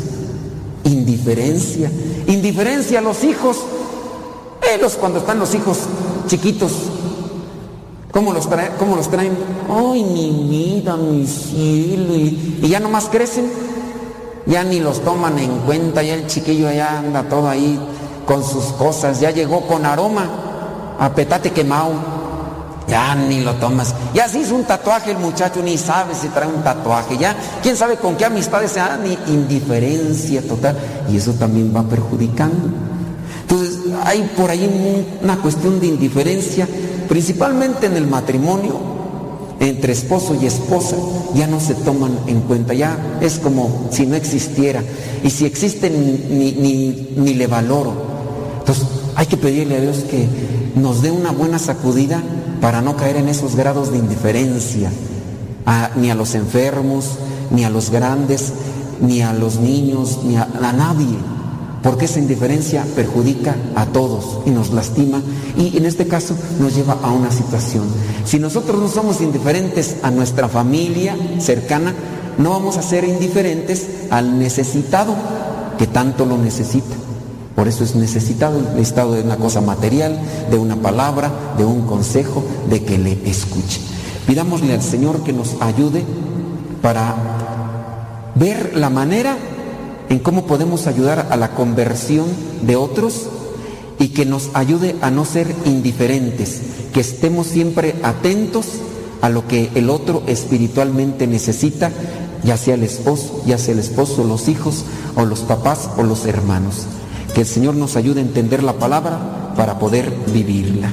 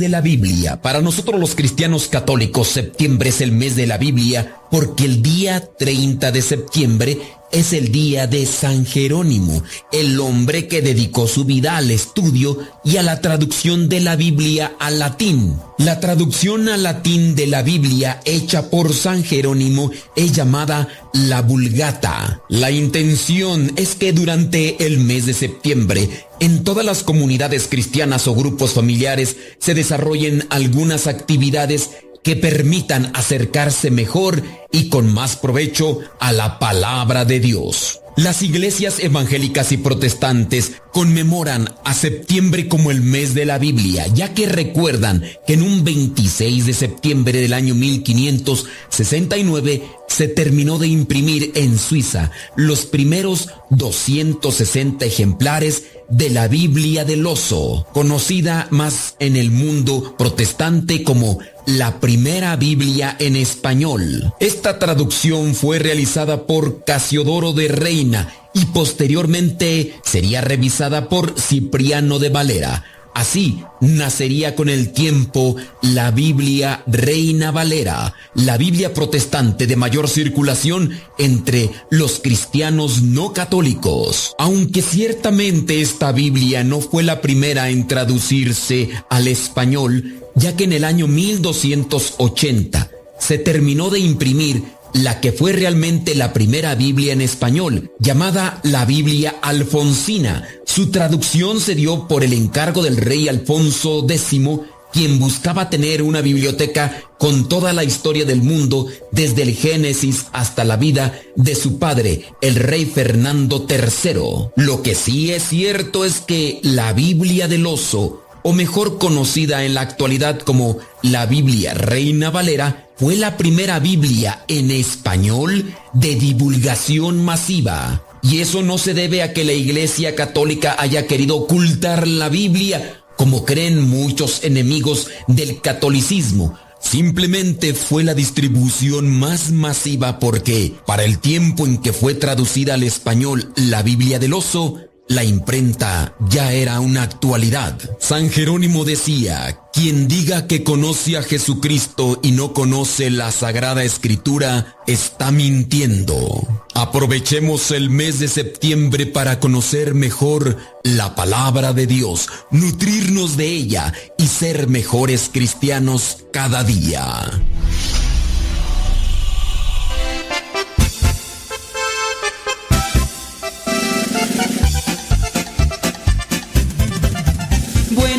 Señor Jesús.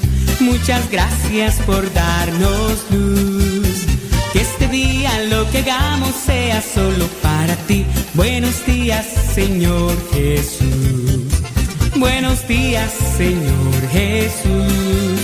Muchas gracias por darnos luz. Que este día lo que hagamos sea solo para ti. Buenos días, Señor Jesús. La noche ha pasado, la tempestad se fue, muy débil y cansado esperando amanecer. Pero al abrir mis ojos, un rayo puedo ver, el sol brilla en el cielo, su luz ya puedo ver. Buenos días, Señor Jesús, muchas gracias por darnos luz. Que este día lo que hagamos sea solo para ti. Buenos días, Señor Jesús. Buenos días, Señor Jesús. Muchas gracias por darnos luz. Este día lo que hagamos sea solo para ti. Buenos días, Señor Jesús. Los pajarillos cantan, elevan su canción. También las palomitas ensalzan al Señor. La flor, la mariposa, exhibe su color. Del fondo de mi alma yo canto esta canción. Buenos días, Señor Jesús. Muchas gracias por darnos luz. Que este día lo que hagamos sea solo para ti. Buenos días, Señor Jesús. Buenos días, Señor Jesús. Muchas gracias por darnos luz. Día lo que hagamos sea solo para ti. Buenos días, Señor Jesús. Buenos días, Señor. Buenos días, Señor. Buenos días, Señor Jesús. ¿Cómo olvidar el día en que te conocí? Nuestras almas se encontraron. Una bella amistad se convirtió en amor. No cabe duda que fue Dios quien nos unió. Desde aquel día no dejo de pensar en ti. Cada detalle tuyo me cautiva.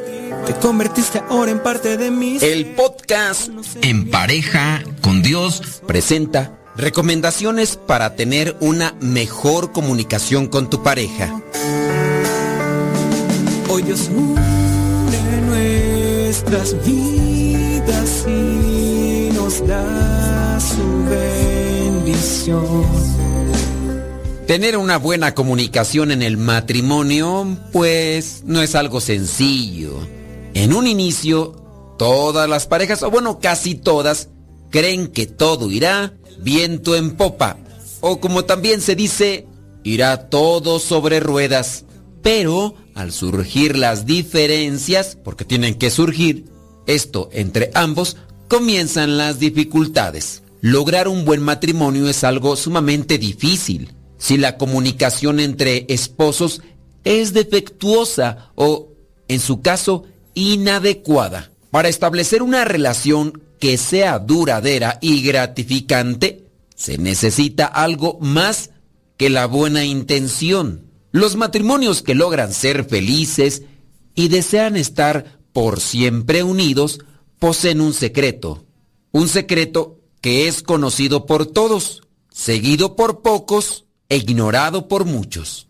Los matrimonios que perduran, que perseveran, son aquellos que han aprendido los dos a expresar opiniones y emociones con franqueza. Son matrimonios donde la ternura se hace presente, de las dos partes, no solamente de una. Los matrimonios que perduran y que permanecen es donde el respeto da lugar a la paciencia y la comprensión de las dos partes. Respeto, paciencia, comprensión, ternura, franqueza, alegría. Cuando estas cualidades son parte del matrimonio, la comunicación es un deleite y no hay lugar para otras cosas. Si quieres pues que tu comunicación matrimonial sea de lo mejor, recuerda que antes de eso hay que trabajar en varias cualidades. Paciencia, comprensión, franqueza, alegría, ternura, bondad, por decir algunas de ellas. Ahora te compartimos ideas para abrir la puerta a una buena comunicación. Esto de tu parte. No pongas excusa o no pongas solamente como pretexto a la otra persona, porque es lo que regularmente se hace. Analiza tu condición, tu situación y mejora las cosas que tengas que mejorar, pero desde tu persona. Número uno, renueva tu vocabulario. Comienza las frases con el pronombre yo y no tú, como muchas de las veces suele hacerse en el matrimonio. Es muy diferente, por ejemplo, que digas, eso que tú dices no lo entiendo. Podrías cambiar. En vez de decir, eso que tú dices no lo entiendo como si él no se supiera expresar, cambia el vocabulario y puedes decir, yo no logro entender esto que dices. Explícamelo, por favor. Renovar el vocabulario, sumamente importante para una mejor comunicación. Número dos, se tiene que continuar admirando a la otra persona. Cuando hemos perdido la admiración de un inicio, es muy común caer en recordar con detalles todos los errores cometidos y las expresiones negativas. De manera que cuando nos expresamos lo hacemos con ese sentimiento que produce el recuerdo arraigado, revivido y abierto nuevamente. Esto de continuar admirándole es expresar satisfacción por las cosas que hace o dice, o puede ser una herramienta eficaz que permite que el amor siga jugando libremente en el jardín de su relación. Una buena comunicación Cuando hay admiración, se hace mejor. No son reclamos, no son reproches. Siguiente consejo. Identifica y elimina los malos hábitos que tienes en la comunicación. Podemos tener algunos, no hay que creerse perfectos porque si no la soberbia ya nos ha dominado.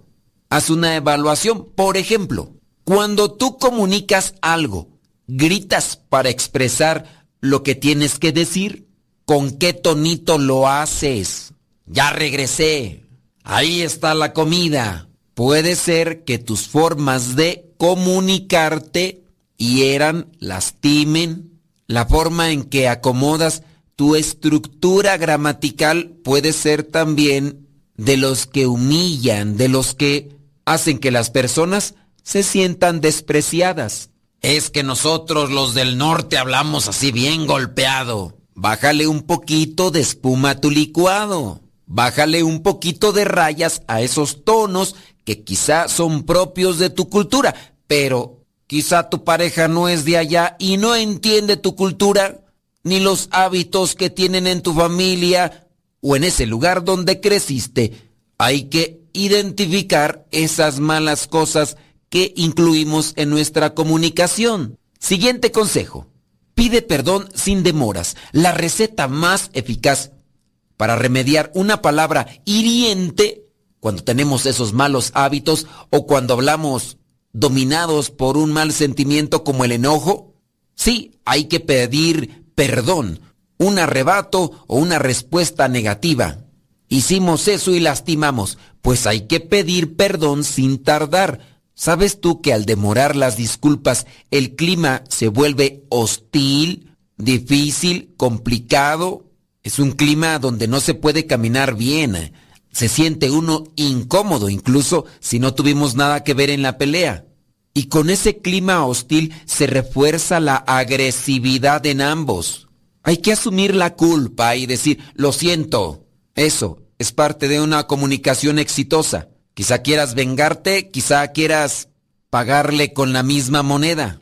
No es conveniente. Ya lo hizo tu pareja, ahora va la mía. Si quieres mantenerte en el camino de la vocación del matrimonio, hay que tomar los ejemplos de los que ya van adelante. Siguiente consejo, piensa en nosotros, no en el pronombre personal del yo. A medida que te enfocas en los conflictos y también faltas de la otra parte, suele ser muy fácil que te olvides de los objetivos en común y empieces a focalizarte en tus deseos y necesidades. Olvidarse de que ambos son una unidad y tienen objetivos y sueños en común es caer en la trampa de no desear estar juntos y una prueba que se abre al egoísmo o a la infidelidad. Para una comunicación efectiva, constructiva y que dé buenos frutos dentro del matrimonio, se tiene que pensar en nosotros y no en el yo. Siguiente consejo Di lo que deseas, pero dilo con amor. La comunicación será más productiva en la medida que digas las cosas con amor. Como se ha dicho tantas veces, no importa lo que dices, sino importa cómo lo dices. Por un momento imagina a tus hijos viéndote cuando te expresas de forma iracunda o haces tus gestos de desaprobación gruñes cual animal feroz acecha a su presa. Cuando has hecho esto, puedes percibir lo que les duele a tu familia o puedes percibir la imagen que se forma de ti cuando hablas de esa manera. Lo que tengas que decir, dilo con amor, aunque sean cosas fuertes. Siguiente y último consejo. Compartan con los otros los triunfos ganados.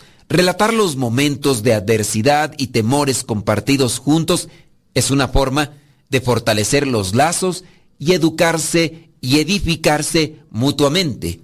Las parejas que permanecen unidas más allá del tiempo y las pruebas son las que juntas rememoran con orgullo y satisfacción haber triunfado en experiencias duras y sobrevivido a situaciones dolorosas. Recuerda revisar las formas en que te estás comunicando con tu pareja y aprende de quienes ya van más adelante de ti para que puedas tomar los mejores consejos y así puedas siempre construir en la roca para que cuando vengan los terremotos o las tormentas, lo que ya has construido no se derrumbe. Oración, reflexión, meditación. Los sacramentos como fuente de gracia sin duda serán necesarios en tu relación. Hazte acompañar de un guía espiritual.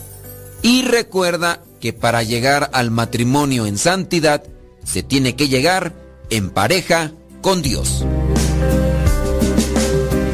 Cada uno con su propia historia, con sus defectos y virtudes. Distintos sueños pero mismo ideal. Inmensamente amarnos por la eternidad. Desde aquel día no dejo de pensar en ti. Cada detalle tuyo me cautiva. Te convertiste ahora en parte de mi ser. Aún no sé muy bien qué fue lo que pasó. Solo sé que yo te amo. Desde Phoenix, Arizona. Su hermano Héctor García, mundialmente desconocido. Y su grupo, Los Apostolines del Norte. Un saludo al padre Modesto Lule. Radio Cepa. Vámonos. Saludo a todos los católicos. A todo el que se sienta católico de verdad. El ser católico no es para cobardes. Es para valientes que le digan sí al Señor. Vámonos. Que viva Cristo Rey. Y que viva María. Y al que no le guste, que no le guste.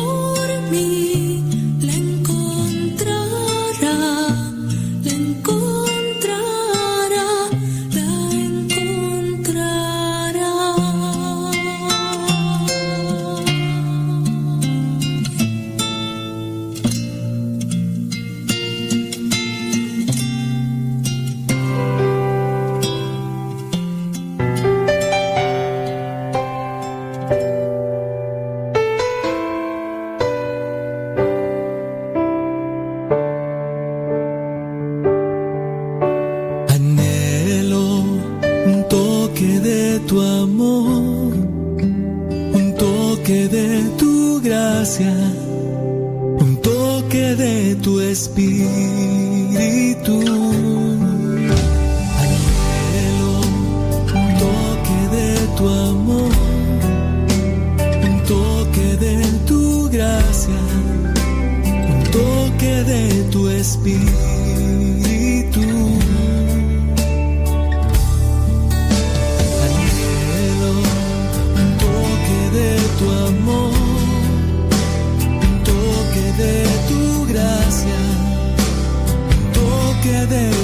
Espíritu.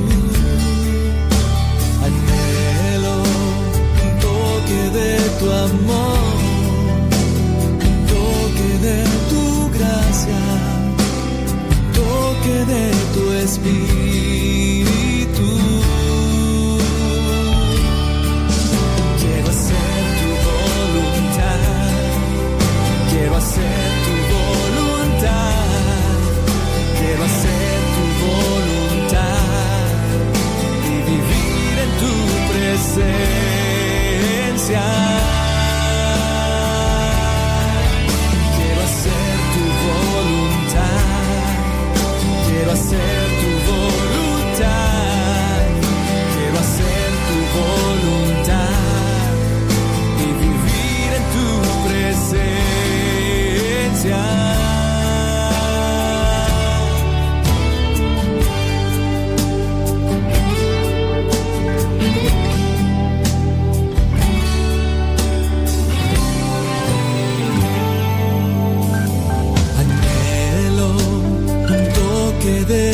Amor, un toque de tu gracia, un toque de tu espíritu.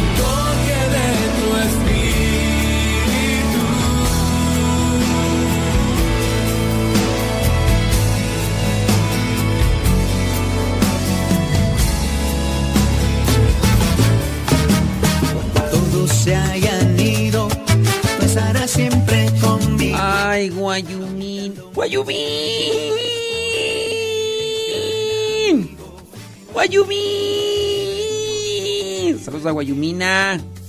Mira pues, hombre. Ándele, déjame ver por acá quién. Saludos, dice desde Houston, Texas. Elvita Santillán. Órale, muchas gracias. Desde San Bernardino, California. Allá está Adri Rey Sa. Ándale. Allá la tóxica Fellita en Columbus, Ohio. Ahora pues, hombre. Saludos a Malena Nabora y en Acuitlapilco, Chimalhuacán, Estado de México. ¡Saludos! Desde Los Ángeles, California, Imelda Faguaga. Sobres. Saludos a Edgar Olvera. Dice que le manda saludos a su esposa, que se llama Alba Olvera, allá en Dallas, Texas. Gracias. Muchas, pero muchas gracias. Déjame ver. Verónica Aguilar desde Chicoloapan. ¿Qué onda? ¿Qué onda, Vero? ¿Qué onda? Saludos, dice. Sembra, sembra, sembra. Ándele, si es cierto. Mira nada más. Desde Venezuela, María Guadalupe León Hernández. Gracias.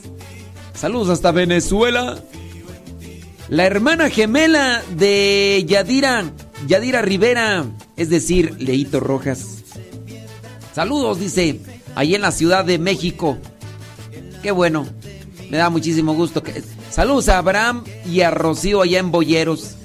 Sal... Saludos a la China, a Ami. Saludos a Silvia Cristina.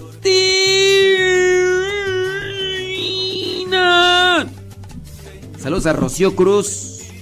¿En dónde? En Iguala Guerrero. Órale. Saludos, dice desde Morelia, Michoacán, Rosa Blanca. Saludos a la Toxic número uno. A la number one por excelencia. Sí, ¿a poco? ¿Será? ¿Será Guayumín? Yo creo, tú dices yo creo. Eh, oh, ¿a poco sí? Puede ser que sí. ¿A poco? ¿Lo decimos al aire o no? Guayubín. ¿A poco sí? ¿En la dieta? ¿A poco? Nada. Yo no creo. Toxic. Toxic. Ah, sa saludos Juan Castillo. Sí. No diga mi nombre. Me, eh, me sigo encomendando a sus oraciones por mi matrimonio. ¿A poco anda mal tu matrimonio? ¿En serio? No me digas. No me digas eso. Sí. Toxic. Toxic. La toxic number one. ¿A poco anda mal tu matrimonio? No, hombre. ¿Por, ¿Por qué tan joven tu matrimonio? ¿Cómo es eso? ¿Por qué anda mal tu matrimonio? Kevin Ferni. ¿Anda mal tu matrimonio, Kevin? Ah, no, también. Dice la Toxic que saludos a su viejo que se llama Iván. Ándele pues. Pero ¿por qué anda mal, oye? No, no decimos tu nombre, pero ¿por qué anda mal tu matrimonio? Pues sí. Está muy joven. Sí, y los dos, los dos conocieron o conocen a Dios. ¿De dónde el problema? A ver, cuéntame el chisme. Sí, cuéntame el chisme, ándale. ¿Por qué anda mal? ¿Andas mal tú o anda mal él? Cuéntame, cuéntame. Yo aquí. Yo, yo no voy a decir nada.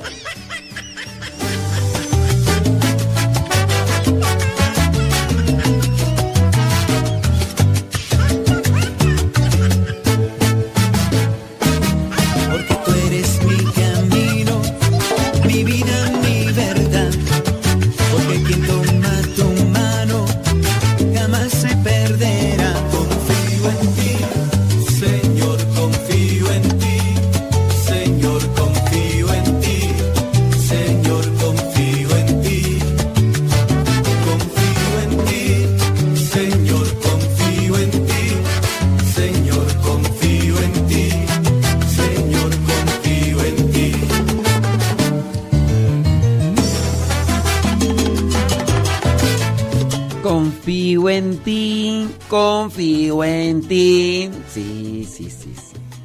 Confiar en Dios. ¿Qué pasión es Lucy? Es que no, no sé cuál es esa Lucy. Sí, Lucy ahí en la Florida. Dice Iker que pide oración allá en Huizquilucan, Estado de México. ¿Cómo no? Ahí vamos a. Vamos a mantenerte en nuestra oración. Claro que sí, Iker. Saludos, Iker. Kevin Ferni.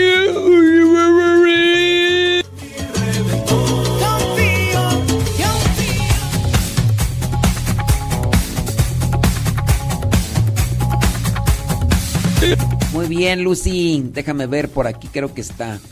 Déjame ver, déjame ver, déjame ver. ¿Dónde estás? ¿Dónde estás? ¿Dónde estás? Yolanda.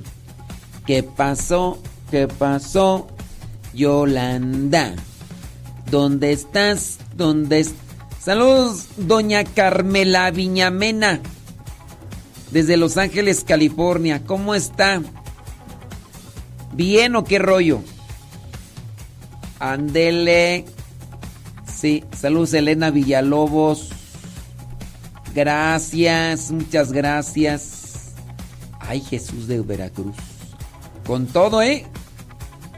Primeramente Dios. Primeramente Dios, sí. ¡Yu! Dice pues, también así estoy de triste por cómo se están dando las cosas. Pues hay una tercera en discordia. Y aunque él lo niega, sus acciones lo confirman. Ok, digamos que tu matrimonio está mal. Muy bien. Puede ser que, que esté una, una tercera persona. Lo peor que puedes hacer es dejarte llevar por el enojo. Lo peor que puedes hacer es montarte en tu caballito de batalla y estar queriéndole demostrar las cosas. Solamente si tú tienes pruebas, si tú si tú sospechas algo, tienes que serenar tu cabeza. Tienes que mirar las cosas frías. Porque si tú te dejas llevar por eso, mira, las cosas tarde o temprano salen a la luz. Tarde o temprano salen a la luz. No, no hay mal que dure 100 años ni infidelidad que no se descubra. Sí. Ok. Dice ella. Ay, si viera cómo me he contenido. Ok. Tú también no debes de tomar acciones precipitadas. Si ya tienes pruebas, ya no le, le hagas drama con las pruebas, mija. Solamente le estás dando más importancia. Solamente le estás dando más importancia. Cuando ya se tiene pruebas, usted llega y le dice, mira, mira chiquitín, ¿qué es esto, corazón? ¿Por qué? Pues yo, yo, yo te respeto. Y, y te respeto porque te amo. Cuando, cuando se ama, se respeta. Cuando ya no hay amor, ya no se respeta. Y no es necesario que lo digan. Las acciones, aquí hay evidencia. Digo, si, si ya no hay amor, ¿para qué, ¿para qué seguir viviendo juntos? Usted aquí ya me demuestra con acciones que no hay amor. Así que, hay nos vídeos tú a lo mejor dices que me amas, que no es cierto, que no sé qué, pero tus acciones, aquí están las pruebas. Y ya. Digo, pues ¿para qué le andan armando tanto dramita? ¿Para qué le andan haciendo tanta polvadera? Al... Nada más los hacen sentir más importantes. De un lado o de otro, sea hombre o sea mujer. No, no tienen por qué andarle haciendo tanta polvadera a a las personas. Pues ya, a ver, con hacerle los dramitas, con hacerle los dramitas, ya la, otra persona le va a caer el 20. Con hacerle los dramitas, ya la otra persona va a, a estar bien, a cambiar. No, no, no va a cambiar. Usted, a ver, mire, pues ya hay que hablar las cosas claras hay que decir las cosas como son. A usted, a usted no le interesa, usted no quiere, aunque diga que quiere, pero sus acciones no, no lo demuestran. ¿Y ya? Pues sí. ¿Qué pasiones, Armando Padilla? ¿Todo bien o qué rollo? ¿Sí? Ándele. Chele galleta, ¿eh? Con, con Tokio. Con Tokio. Sí. Ah, muy bien. Sí. Sí, sí, sí, sí. Oh, perdón, excuse me. Ándele pues. Saludos, Juan Castillo. Ándele. ¿Qué pasiones, Carmela, Carmela Viñamena? Sí, yo sé, yo sé. Dice. Así es. Bueno, Carmela, Carmela Viñamena. Sí, pero miren. No sé. Todavía. Todavía cuando, cuando éramos niños. A lo mejor nos encaprichábamos con algo y le llorábamos.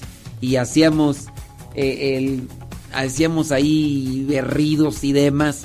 Pero llegará un momento en el que no hay que andarle haciendo tanto pancho a alguien. Pues, a ver, sospecho algo. Nada más voy a ver si sí. Ya, ya encontré, ya hay evidencia. Pues ya nada más decirle, mira, tú dices una cosa, pero tus acciones dicen otra. Ya no te voy a preguntar si sí o si no. Yo ya solamente vengo a avisar, mira, con esto me estás diciendo que no. Y listo. Y ya. Dejar, dejar que, que siga. Man- mantenerte en esa misma situación te va a hacer dependiente. Oye, me extraña que siendo araña, tú, tú sabes de psicología. Tú sabes de psicología. Te vas a hacer dependiente. Te vas a hacer dependiente. Muchas personas no se separan por miedo a una situación económica o porque se han acostumbrado a un bien material. A un bien material. Entonces, no estoy promoviendo que se separen. No estoy promoviendo que se separen. Pero sí, digo, en ocasiones se tiene que dar una separación para que el otro o para que la otra persona pues se le abran los ojos. Y si no, y si no quieren abrírsele sus ojos, acuérdense de ese pasaje de la Biblia.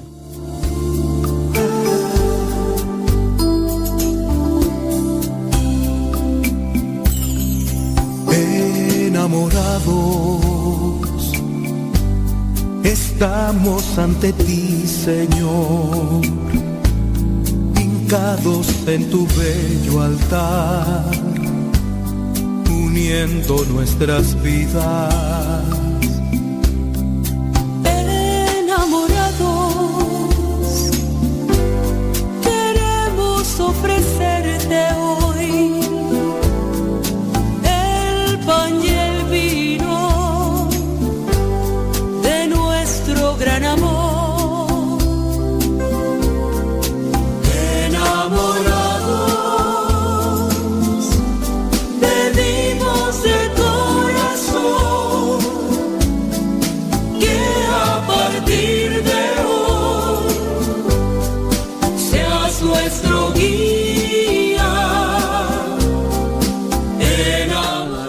Hablando de infidelidad y todo y aquí con esta canción de enamorados, pues como que no, ¿verdad?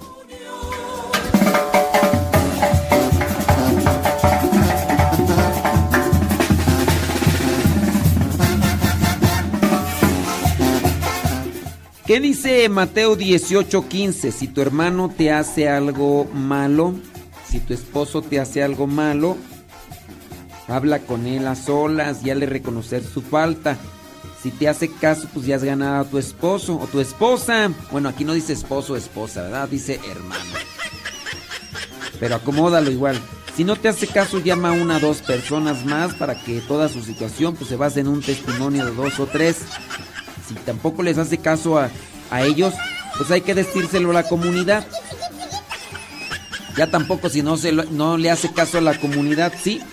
A volar gaviotas. A volar gaviotas. Y ya. Sí. Dice, ojalá pueda hablar con más calma conmigo. Mm. Tú hablar con más calma conmigo. No me conoces. No me conoces aún. Tarara. No, conmigo no se puede hablar con calma. ¡Colmo! ¡Colmo! No me conoces aún. Tiririri. Padre. mm, Ok, ahorita, ahorita lo mandamos. ¿Cómo no? Es que me acaban. El padre Juan Ramón me está pidiendo el. Ahorita, claro que por supuesto que desde luego que sí. Sí. No me conoces aún. No, Pilirica. Sí, hombre. Válgame. Que hoy no le llegó, ¿por qué? Ah, pues hoy que ya no estás ahí. Pues sí, es cierto. Pues sí, con razón. No, por eso no te llegó, porque ya no estás. Ya no estás. Te saliste, compari. Te saliste. Sí. Ujú. Juan. Ramón. Ándele. No me conoces aún. Entonces, ahí dice, Mateo 18, 15. Voy a tratarme de pre- aprender este pasaje. Juan 18, 15. Juan 18, 15, donde habla sobre la corrección. Hay que hablar con él a solas y, y todo lo demás. Si no hace caso, pues ni modo. Si hace caso, qué bueno. Pues, ¿qué le vamos a hacer? Ajá. Con más calma. No, hombre, está crees.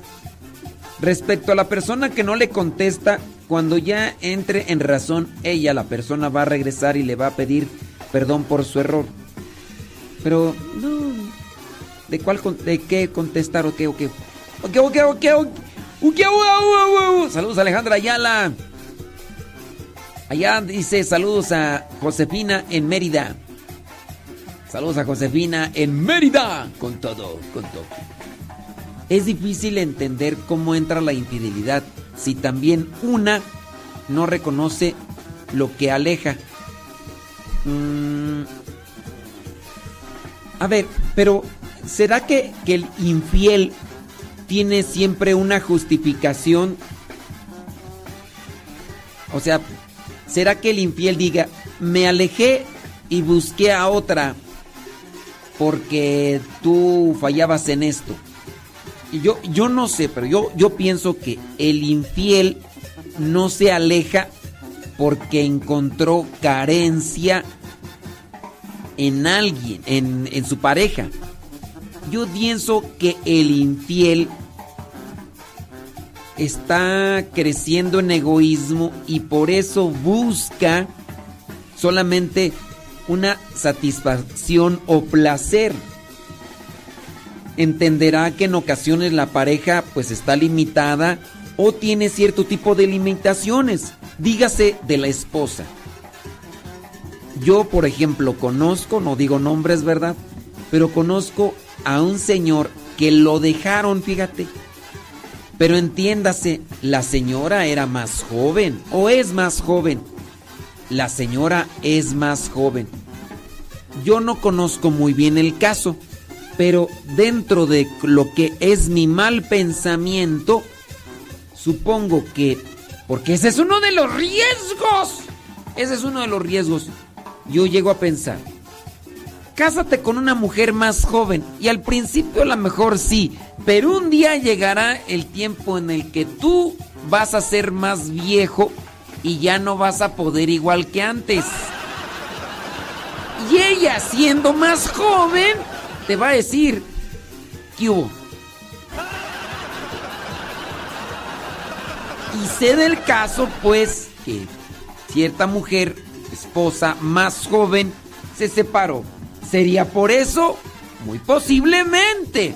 Pero hay que entender las limitaciones. Ella a lo mejor quisiera más, más, em, más, más, ¿sabes? Pues ya, pues ya, ni modo. O a lo mejor él busca otras cosas. Yo por eso considero que el infiel no es infiel a razón del otro, sino a razón de sí mismo. Bueno, esa, esa es mi interpretación. No.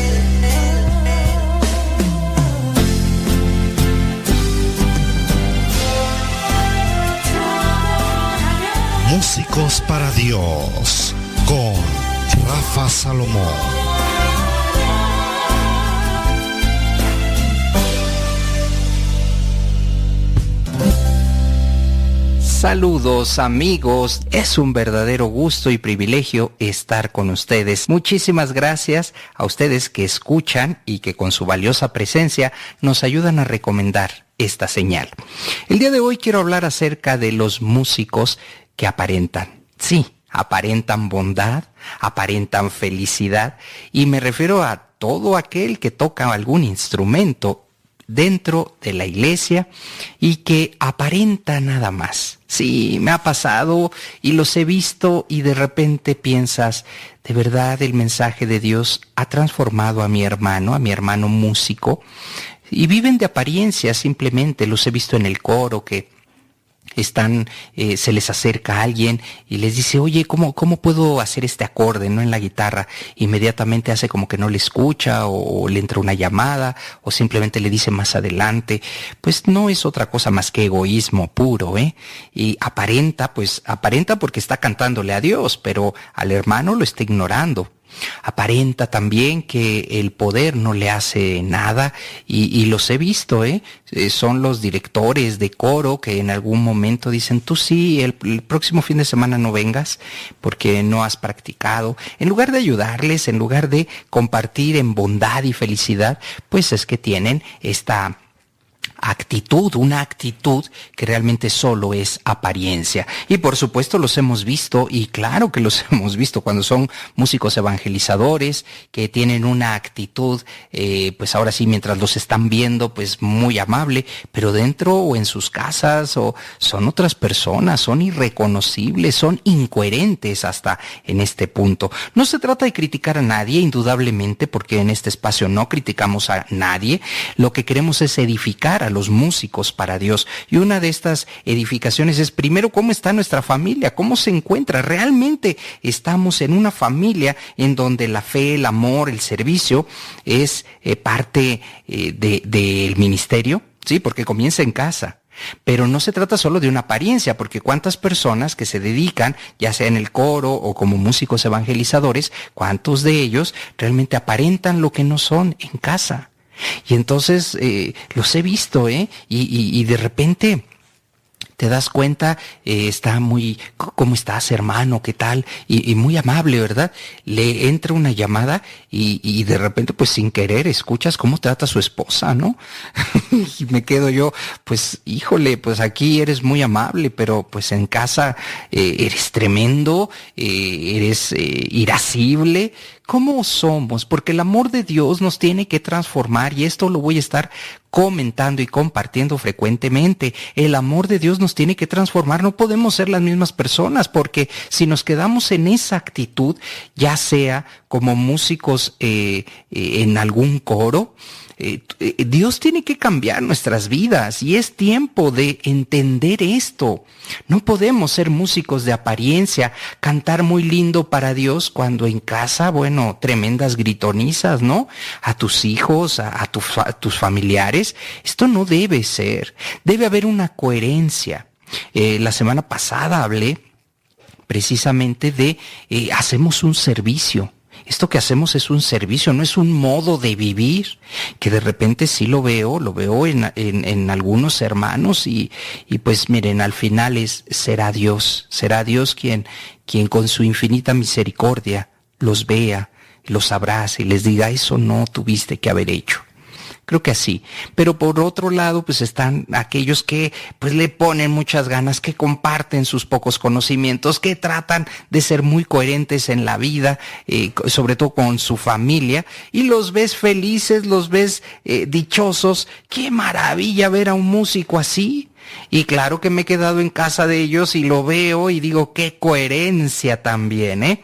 Aquí se comparte todo, hasta el mismo pan que llega se divide entre todos. Oye, un pedacito. No, no, ustedes coman. Ándale un pedacito para que lo pruebes. Y todos comemos de ese pan. Tremendo, ¿eh? Tremenda la lección. Así que eh, te invito a ti que estás intentando, que, que quieres tomar el camino a, a, a, compartir este don que Dios te ha dado, que lo hagas siempre desde la coherencia y desde la felicidad. Que evites estas actitudes de soberbia, de envidia y sobre todo recuerdes que esto es un ministerio, ministerio para servir por medio de la música.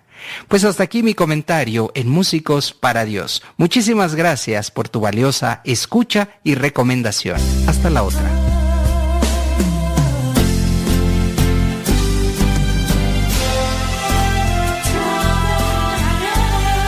Decídete ya. Músicos para Dios.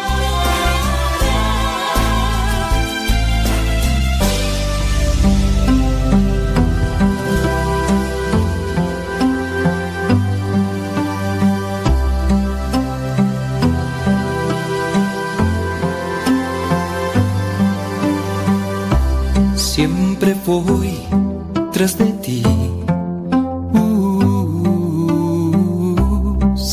Siempre iré tras de ti. Seguiré tus pasos al caminar, eres mi fuerza, lo que necesito para amar. Siempre voy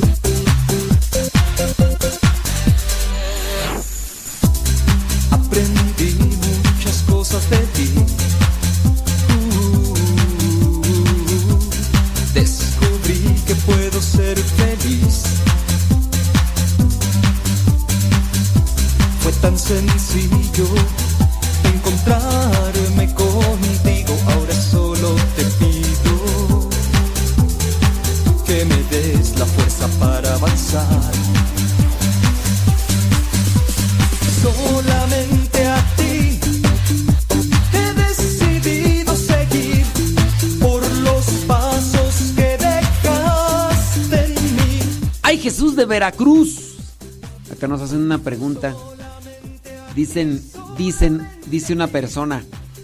¿Qué tan bueno es el movimiento de renovación carismática? qué tan bueno es el movimiento de renovación carismática. Mira, pues el, el movimiento de renovación carismática dentro de la iglesia está aprobado por la iglesia. Es un movimiento con un carisma quizá muy diferente a otros movimientos. Ya desde que está aprobado por la iglesia que entra dentro de la doctrina, el magisterio, pues eso está bien. Hay movimientos que están fuera y pues nomás. no. Como cuáles, pues ahorita no me viene a la mente uno. Uno que, que esté fuera de, de la iglesia. No sé, alguno de ustedes que me pudiera decir, Este movimiento está fuera de la iglesia. Este movimiento está fuera de la iglesia. alguno que pudiera de- decirme, pero sí el de renovación es un carisma, quizá a lo mejor diferente a los que conoces tú, pero sí está dentro de los movimientos de la Iglesia Católica Apostólica y Romana. ¿Ok?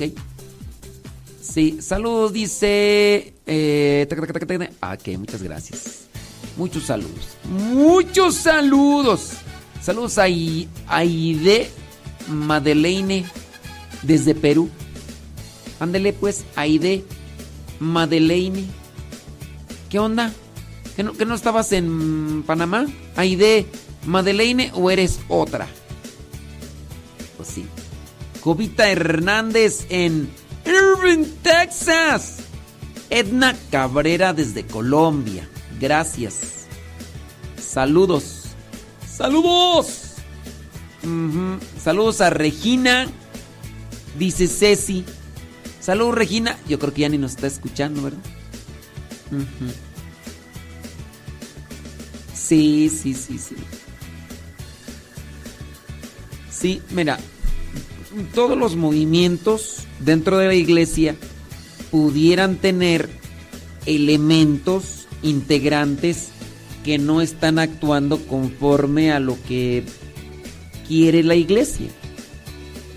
Igual puede ser dentro de no- renovación, igual puede ser dentro de movimiento familiar cristiano, igual puede ser dentro de la vela perpetua, igual puede ser dentro de mm, de la de, la adoración nocturna, igual pudiera darse un cierto tipo de de desenfreno, pudiera darse un cierto tipo de desvío, pero no por ese integrante o esos integrantes se tiene que descalificar todo un movimiento o todo un grupo. Ah, ahorita, sí es cierto. Ana Guadalupe. Que pregunta, dice, preguntan acá que un chiquillo de 8 años preguntó que dónde está la cruz de Jesús. Díganle que qué le importa. Metiche, chiquillo. Ay, voy a creer es chiquillo metiche. Ponte a, aprender matemáticas, español, historia. ¿Qué andas tú queriendo? Qué chismoso. Va. Pues sí. Díganle que no ande de chismoso, chiquillo, que mejor se ponga a estudiar lo que le interesa, lo que lo necesita. No, Milton ni Gabriela Ramírez, no voy a ir. Sí, no, no, no voy a ir. Nada más estaba haciendo ahí ese diseño para ese lugar, pero no, no voy a ir. Sí, nomás lo hice, pero no, no voy a ir, Milton y Gabriela. Ey, ¿dónde está la cruz de Cristo? Pues ya nada más quedan algunas, algunas astillas, algunos pedacitos por ahí. Algunos de ellos están en Roma, otros están en Jerusalén, pero ya quedan, pues, algunos pedacitos se llaman reliquias. Sí, o sea, ya no es que exista la cruz. Pues cómo va, a- cómo va existir, dígale a chiquillo, oye chiquillo, ¿cómo va a existir una cruz después de dos mil años? Pues? Saquera, chiquillo. Póngase a estudiar otras cosas. Pues no, no puede una cruz como de madera durar dos mil años. Existen, existen solamente unas astillas, pedacitos por ahí, pero. Sí, sí, sí. Eh, ¿Qué otra cosa tú por acá? Bla, bla, bla, bla. Dice por acá una persona, dice, me gusta mucho su forma tan sencilla de explicar el Evangelio. Eso de sencilla sí no sé, como que, como que, ay, hace una embarradita nada más. Sí, así como dicen, ay, trae una camisa bien sencilla, ay, bien pobrecita, así como... Así que, no sé si agradecerle o sentirme malo. Ay, doy puras cosas bien superficiales. Gracias, María Bello. No sé si ponerme triste o. Ay, no, Jesús. A- Argelia Rodríguez, que cuando voy para allá. No, pues quién sabe. No sé, Argelia. Todavía no tengo don de clarividencia. Sí. Saludos a Doña Yola allá en Querétaro, que anda en Puebla de Metiche. dice. Ay, Doña Yola, nomás- de Metiche, Doña Yola, usted de veras sí. Ay, no, Dios la perdone. De parte de Guillermo Lara. ¿ya? Sí, ¿por qué anda así? Ay, Doña Yola. Sí, ay, no, Dios mío. Dios nos libre, Dios nos libre. Saludos a las, a las cuatas. Saludos a las cuatas y a la mamá Rocío. Una pregunta para usar las veladoras que usamos para hacer oraciones keto. Déjame ver acá la pregunta que no la, no la alcanzo a ver bien. Para usar las veladoras que usamos para hacer oraciones, ¿las veladoras deben estar bendecidas? ¿Puedo usar cualquier veladora? Sí, claro. Este, si, si usa siempre una, una veladora que está bendecida, pues obviamente hay como que más, más confianza, ¿no? Hay, pues como que más eh, no sé, como, sí, más confianza, eh, más confianza. Sí, más que otra cosa. Sí, no es que, no es que, miren, eh, la veladora como tal es un signo, es un símbolo, la luz de Cristo entre nosotros. Pero si no está bendecida, pues este, no hay problema. Pero sí, pues de preferencia, pues en dado caso puedes buscar que te bendigan un puño de veladoras si es que tú eres de los que buscan hacer oración con veladoras. Hazlo. Un cirio. Yo todavía tengo por ahí un cirio de hace como dos años. Digo, me puedo poner a hacer oración y lo puedo encender. Y no sé, o sea, como que hay más. No sé, hay más confianza. Eh, ¿Por qué hay sacerdotes que al dar el cuerpo de Cristo no lo presentan y lo dan así nomás? Pues no sé, ahí. Sí, no sé cuántos sacerdotes hayas visto así, pero sí. Habría que preguntarles a ellos porque es más bien una postura personal. ¿Por qué, por qué no lo hacen? No es una norma general, es una postura personal. Para tener la respuesta, pues sí se tendría que preguntarle al sacerdote directamente. ¿El movimiento católico conquistando las naciones para Cristo se encuentra dentro del magisterio? Sí. Sí, eh, a veces el problema en los movimientos, les digo, no es tanto el movimiento, sino a veces ciertas personas dentro del movimiento. Pero sí, hasta donde yo sé, esto de conquistando la... Ahora, que existan exageraciones en todos, en todos lados. Solamente hay que checar. Este grupo trae unas cosas, metiendo unas cosas de manera individual. No tiene un asesoramiento espiritual, no tiene un asesoramiento por parte del sacerdote. Ahí entonces es cuando uno debe de encender las luces de alerta. Sí. Dice por acá, lo escucho acá en Austin, Texas. Ay, qué bueno, eh. Ándale. Ándale. Porque dices que eres lenta para entender. Ándale. Gracias. Saludos a Israel Flores. Saludos. Ándele. Eh, dice por acá una persona.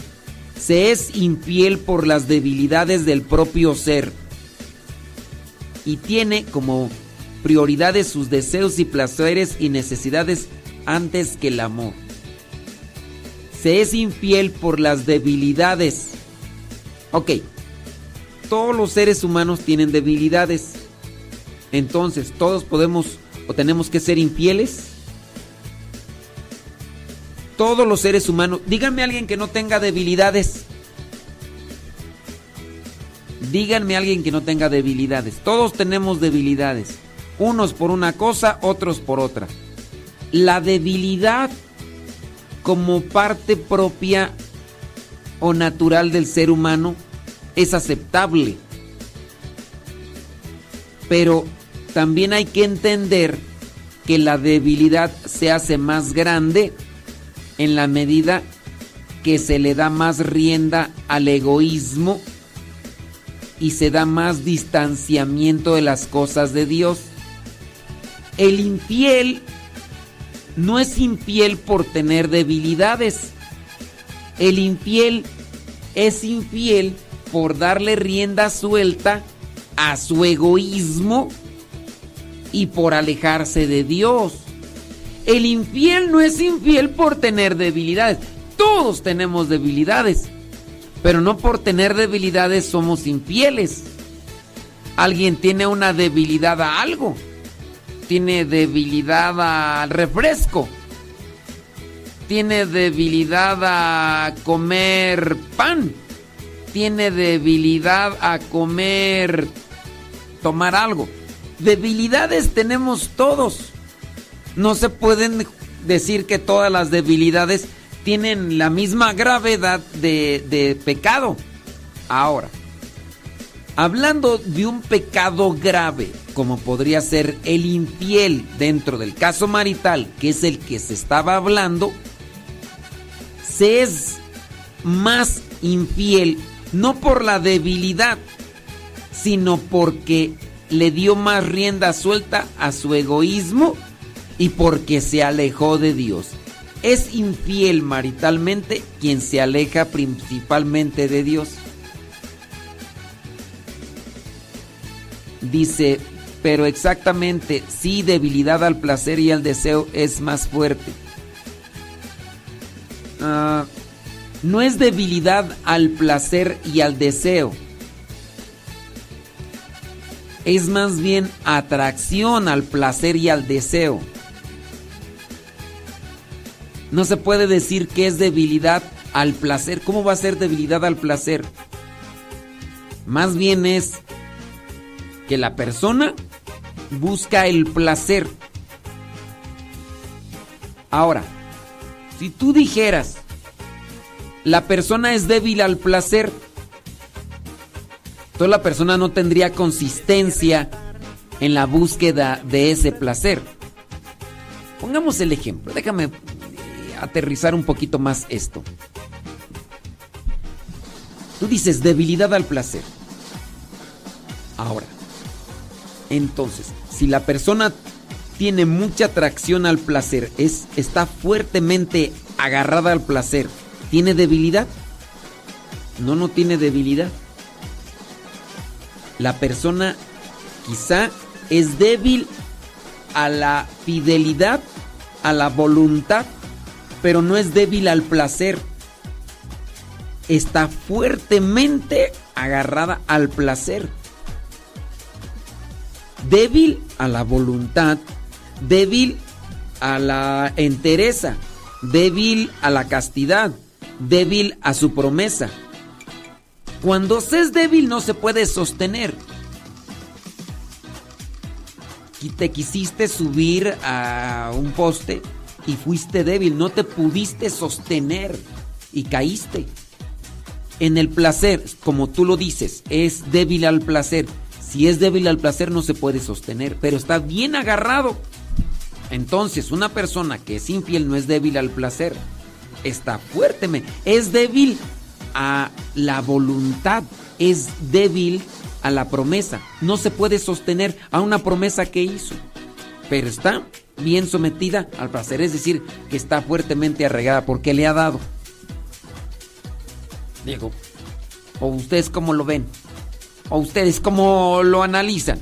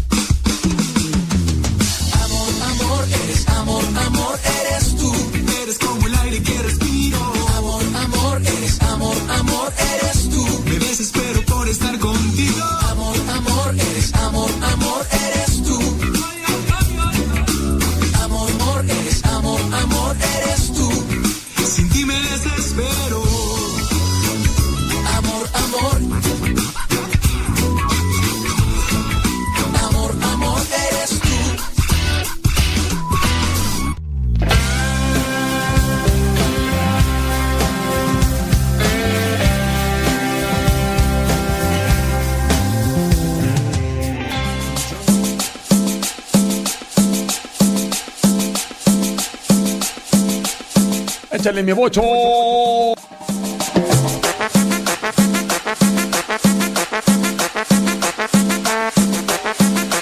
10 de la mañana con 57 mi, mi, mi, mi, mi minutos en este día, mamá, martes.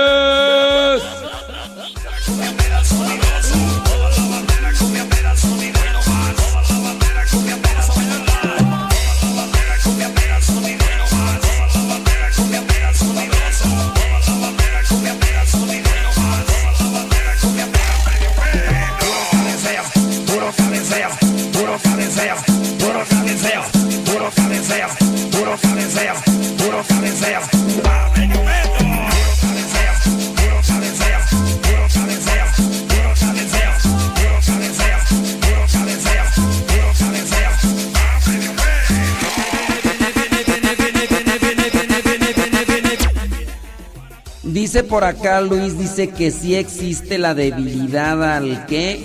Al placer. Pues el sexo se vuelve una adicción. Pero a ver, entendamos. Debilidad es fragilidad.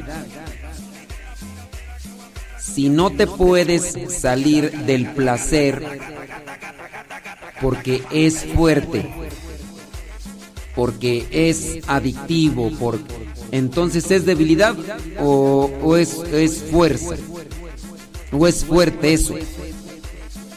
Lo débil es frágil. Eres débil a una promesa porque no la cumpliste, no la sosteniste. Pero no puede ser en su caso ser débil al placer. Tengo una debilidad al placer. No, tienes una debilidad hacia una promesa y caíste en un placer. Lo que tendríamos que buscar es de la debilidad que tenemos o de la fragilidad que tenemos en cumplir lo que prometimos, tenemos que hacerlo fuerte, fortaleza, para que esa debilidad cambie, esa debilidad que tengo yo al cumplir. Es que no, no sostuviste la promesa que hiciste. ¿Y por qué no la sostuviste? Por debilidad. Debilidad al placer, no, debilidad a lo que prometiste. Caíste en el placer. ¿Por qué caíste en el placer? Por tu debilidad a lo que prometiste. No tenías fuerza, no eras contundente. Entonces, al no ser contundente y no tener fuerza en la cosa que prometiste, por eso caíste. ¿Caíste qué? En el vicio, caíste en lo que te sedujo. Y ahora eres fuerte en tu adicción. Si tú quieres llamarle dependencia por quererle cambiar, ¿no? Entonces eres fuerte a tu adicción, a tu pecado. Ahí eres fuerte y eres débil en con relación a tu promesa. No es que seas débil al pecado, eres débil a tu voluntad y a tu promesa que hiciste. Eres débil, ahí es donde está la debilidad. No está la debilidad en el pecado, en el- la debilidad está en la, en la idea clara que tienes de cumplir algo. Ahí está tu debilidad, por eso no te sostienes. Y donde se hizo fuerte, tu intención, tu inclinación, es una fuerte inclinación al pecado. No es debilidad al pecado, es, hay una fuerte inclinación al pecado. No sé si me estoy dando a entender. Hay una fuerte inclinación al pecado, mas no es una debilidad al pecado. Digo, podríamos aquí caer en una cuestión semántica. Si tú quieres llamarle así, me podrían decir, Ay, pues tú quieres llamarle así, pero no es lo correcto, porque yo creo otra cosa. pero lo cierto es que cuando se da una fuerte inclinación al pecado, entonces no es debilidad. Hay una debilidad a la promesa que hiciste. Hay una debilidad al voto que hiciste. Hay una debilidad a aquello que es más grande. ¿O no? Y hay una fuerte inclinación al pecado, al placer. ¿O será una cuestión solamente semántica? Y cada quien le puede ponerlo como sea. No sé. Yo lo analizo así. Chequenle ustedes. Ya nos vamos. Ya nos vamos. Ya nos vamos. Sí, sí. Sobres, sobres, sobres, sobres, sobres. Ya nos vamos. Ya nos vamos. ¿A dónde nos vamos? Nos vamos. Porque ahí viene Pati Paco. Martes. Ni te cases ni te embarques. Ni de tu casa te apartes. Martes ni te cases ni te embarques. Ni de tu casa te apartes. 11 de la mañana con 2 minutos en este martes 12 de septiembre. Este próximo sábado vamos a estar en Palmdale, Palmdale, California. Ahorita vamos a poner por ahí el, el póster en Telegram y también en WhatsApp. Por ahí lo vamos a poner. Palmdale, Palmdale. Y el domingo vamos a estar en Tijuana. El domingo vamos a estar en Tijuana, por si nos gustan acompañar, por ahí nos vemos. Ahorita en un ratito más ponemos por ahí en el Facebook y en el Instagram ponemos la imagen para que pidan informes de los datos. Ahí para que pidan inform- informes de los datos. Para que pidan informes. ¿Sí? ¡Ándele! Ya nos vamos. 11 con 3. Al ratito regresamos. ¡Prima Lupis! Puro cabeceo, puro cabeceo, puro cabeceo, puro cabeceo. A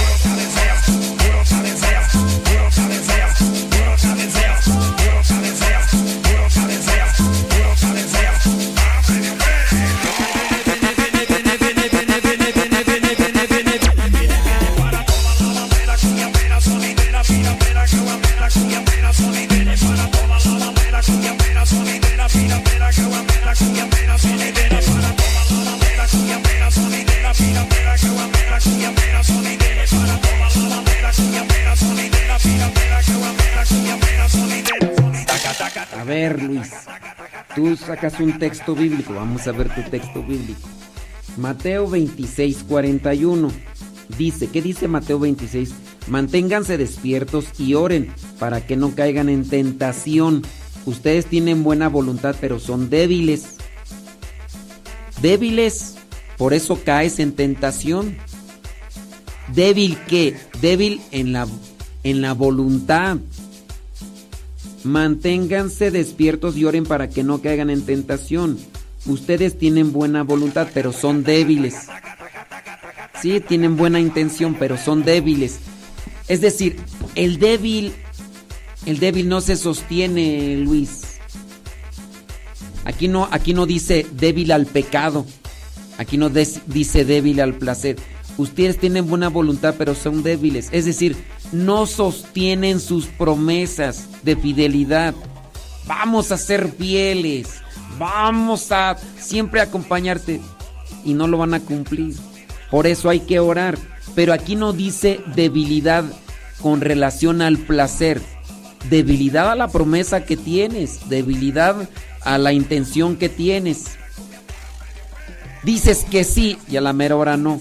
Eso, fragilidad. Ok, Jaguar. Ándele pues, ya nos vamos, ya nos vamos.